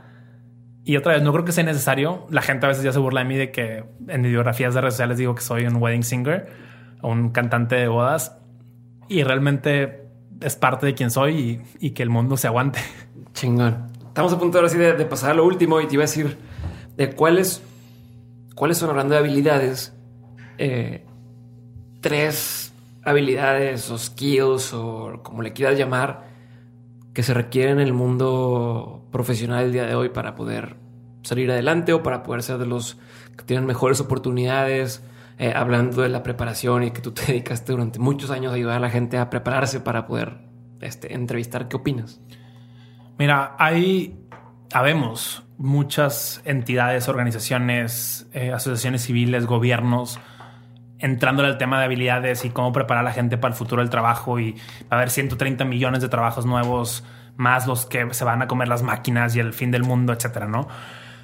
Yo, a mí me gusta resumirlo eh, con cuatro, ¿no? Que son las que creo que al menos en nuestra vida las máquinas no van a poder hacer del todo bien. Eh, la primera es el tema de, aprender a pensar. Es impresionante que la gente no sabe pensar, no sabe cuestionarse cosas, ¿no? O sea, la habilidad tal cual creo que sería pensamiento crítico. Pero todo lo que leemos o vemos nos lo creemos, no lo cuestionamos, nos mandan el mensaje y lo forwardeamos, eh, los famosísimos fake news, y la gente no, no, sabe pensar y no quiere pensar, nos da flojera pensar por nosotros mismos.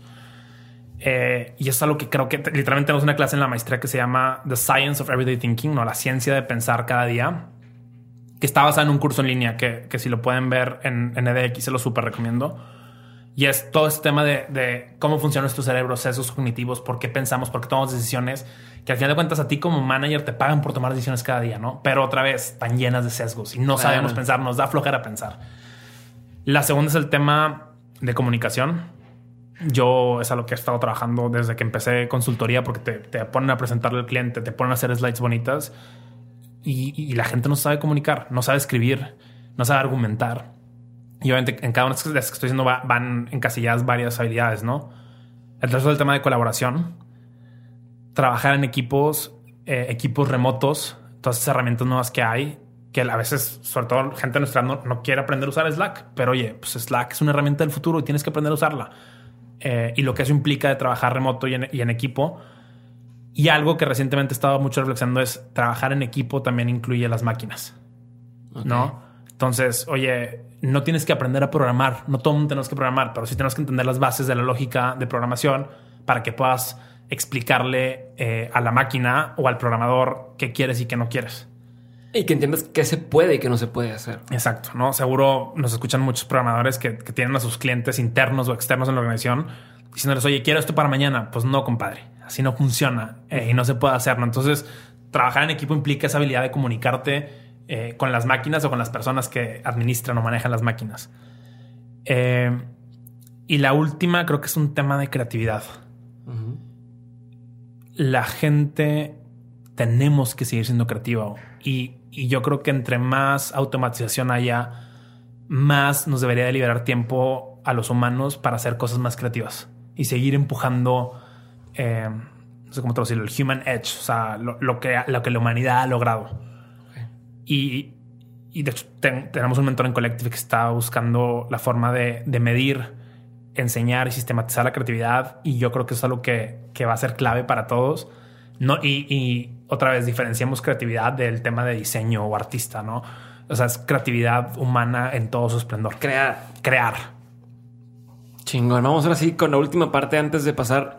¿Qué sigue para Collective? ¿Qué, qué proyectos siguen? ¿Hay algo en puerta que la gente valga la pena que le echen un vistazo? Sí, em, queremos seguir posicionando la maestría como la mejor maestría de México.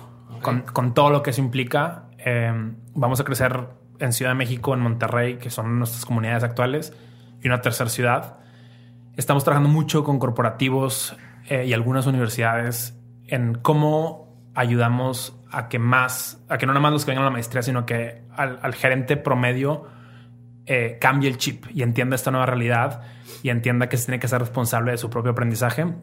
Y tenemos varios programas en puertas súper emocionantes donde realmente nos permiten escalar un poco más nuestro impacto estamos en proceso de diseño de, nuevos productos. Eh, la, una de las razones principales por las cuales la gente no entra a la maestría es por el tema del tiempo. No tenemos mamás que acaban de tener bebés eh, o gente que no está en nuestras ciudades actuales que quiera hacer algo con Collective. Estamos actualmente prototipando y diseñando ciertos productos que van a ser en línea, probablemente síncronos, para poder llevar la, la experiencia colectiva más allá y sobre todo seguir fortaleciendo la comunidad.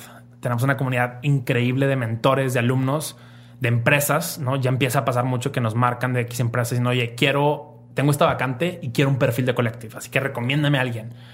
Eh, y entonces, ¿cómo no solamente, eh, cómo fomentamos y consolidamos esta comunidad para que realmente sea la comunidad eh, más fregona de negocios, de tecnología, de innovación y emprendimiento en México?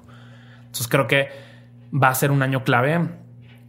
cada año yo pensaba que, que iba a ser más fácil y no ha sido el caso pero, pero siempre ha sido más divertido. Entonces creo que es parte del emprender de decir, oye, van a venir nuevos retos y por eso estamos aquí. El otro día hablaba con, con una persona del equipo. Crees que yo creo que el día que esto deje de ser un reto, pues, nos vamos a hacer otra cosa, porque claramente no vamos a aguantar eh, haciendo algo normal. Claro. Entonces, esta idea de que cada año hay nuevos retos, cada año es el año y así va a seguir siendo, ¿no? Entonces vienen cosas súper emocionantes para toda la comunidad y realmente los invito que si tienen esta espinita de que se sienten a lo mejor un poco solos, que no están del todo cómodos con su trabajo y que sienten que algo les falta, nos visiten en collectiveacademy.co. Chingón. Ahora sigamos con la última pregunta que le hago a todos mis invitados y es la siguiente. Mi estimado Pato, de todos los aprendizajes que has tenido en tu vida, de toda tu experiencia, de todo, eh, tanto lo personal como lo, profesional y ahora en, la etapa de, emprendimiento, ¿cuáles son tres aprendizajes, tres cosas que has aprendido durante todo ese tiempo que no quisieras que se te olvidaran nunca? quisieras tener presentes constantemente. Buena pregunta. La primera creo que es el, el ponernos, el ponerme metas ambiciosas, otra vez personales y profesionales. Cuando comencé Collective y le decía a la gente que estaba empezando una universidad, me decían, ¿una qué? Una universidad. ¿Quieres empezar una universidad? ¿Tienes una universidad? Y ahorita ya parece más normal, pero creo que nunca dejar de sorprender a la gente con tus metas, sabiendo que vamos a llegar al 70, 80% de ellas, pero que realmente estemos aquí para algo porque otra vez vamos a vivir 80, 100 años, a lo mejor menos. Eh, y creo que vale la pena hacer cosas chingonas, ¿no? Y entonces no, dejar de ponerme en lo personal metas ambiciosas. La segunda creo que es, va muy relacionada y es, es lo opuesto, es nunca te la creas. La gente pierde el piso muy rápido, ¿no? Eh, y sobre todo en temas de emprendimiento en México, nadie, nadie lo ha hecho. O sea, hay empresas gigantes que el año pasado tuvieron, o hace dos años tuvieron un año increíble y el año pasado tuvieron un año de mierda. Entonces te decir, oye, sigue siendo humilde, sigue trabajando, sigue avanzando a paso firme, pero no te la creas, ¿no? Eh, hay muchos emprendedores de revistas que yo digo, bueno, o sea, ¿qué están haciendo, no? Porque claramente tú te enteras por sus equipos que la empresa no va bien. Entonces, de, seguir siendo humilde y de que por más bien que hablen de Collective y que las cosas vayan increíble, no, no me la puedo creer y tengo que seguir trabajando.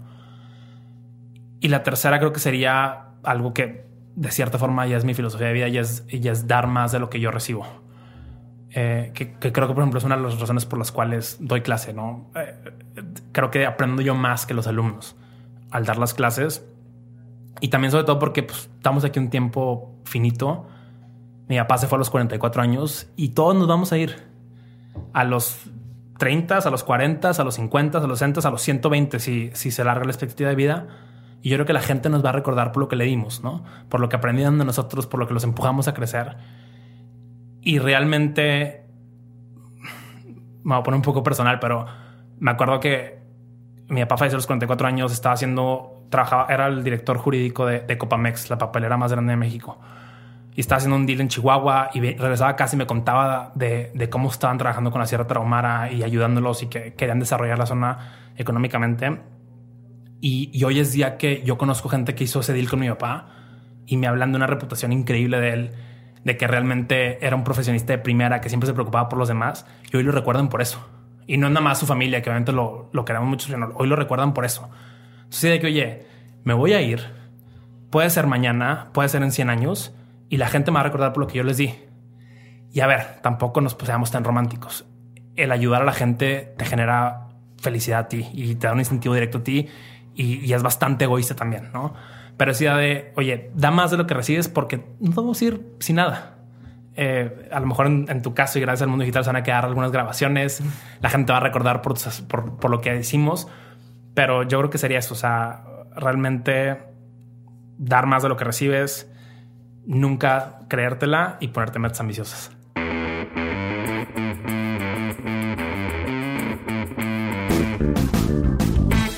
Gracias por haber escuchado el episodio de hoy. Si te gustó, no olvides compartirlo con quien necesite escuchar este mensaje. Puedes encontrarme en Instagram como arroba Diego Barrazas y arroba Dementes Podcast. Y por último, te repito, si te interesa conocer más sobre Collective Academy o incluso ir a una clase de muestra, entra a dementes.mx diagonal CA. No le pierdan la huella a Pato, no le pierdan la huella a Colectiva Academy porque vienen algunas colaboraciones juntos entre Dementes y Colectiva. Así que, bueno, los dejo con ese, con ese pequeño teaser. Yo soy Diego Barrazas y esto fue Dementes.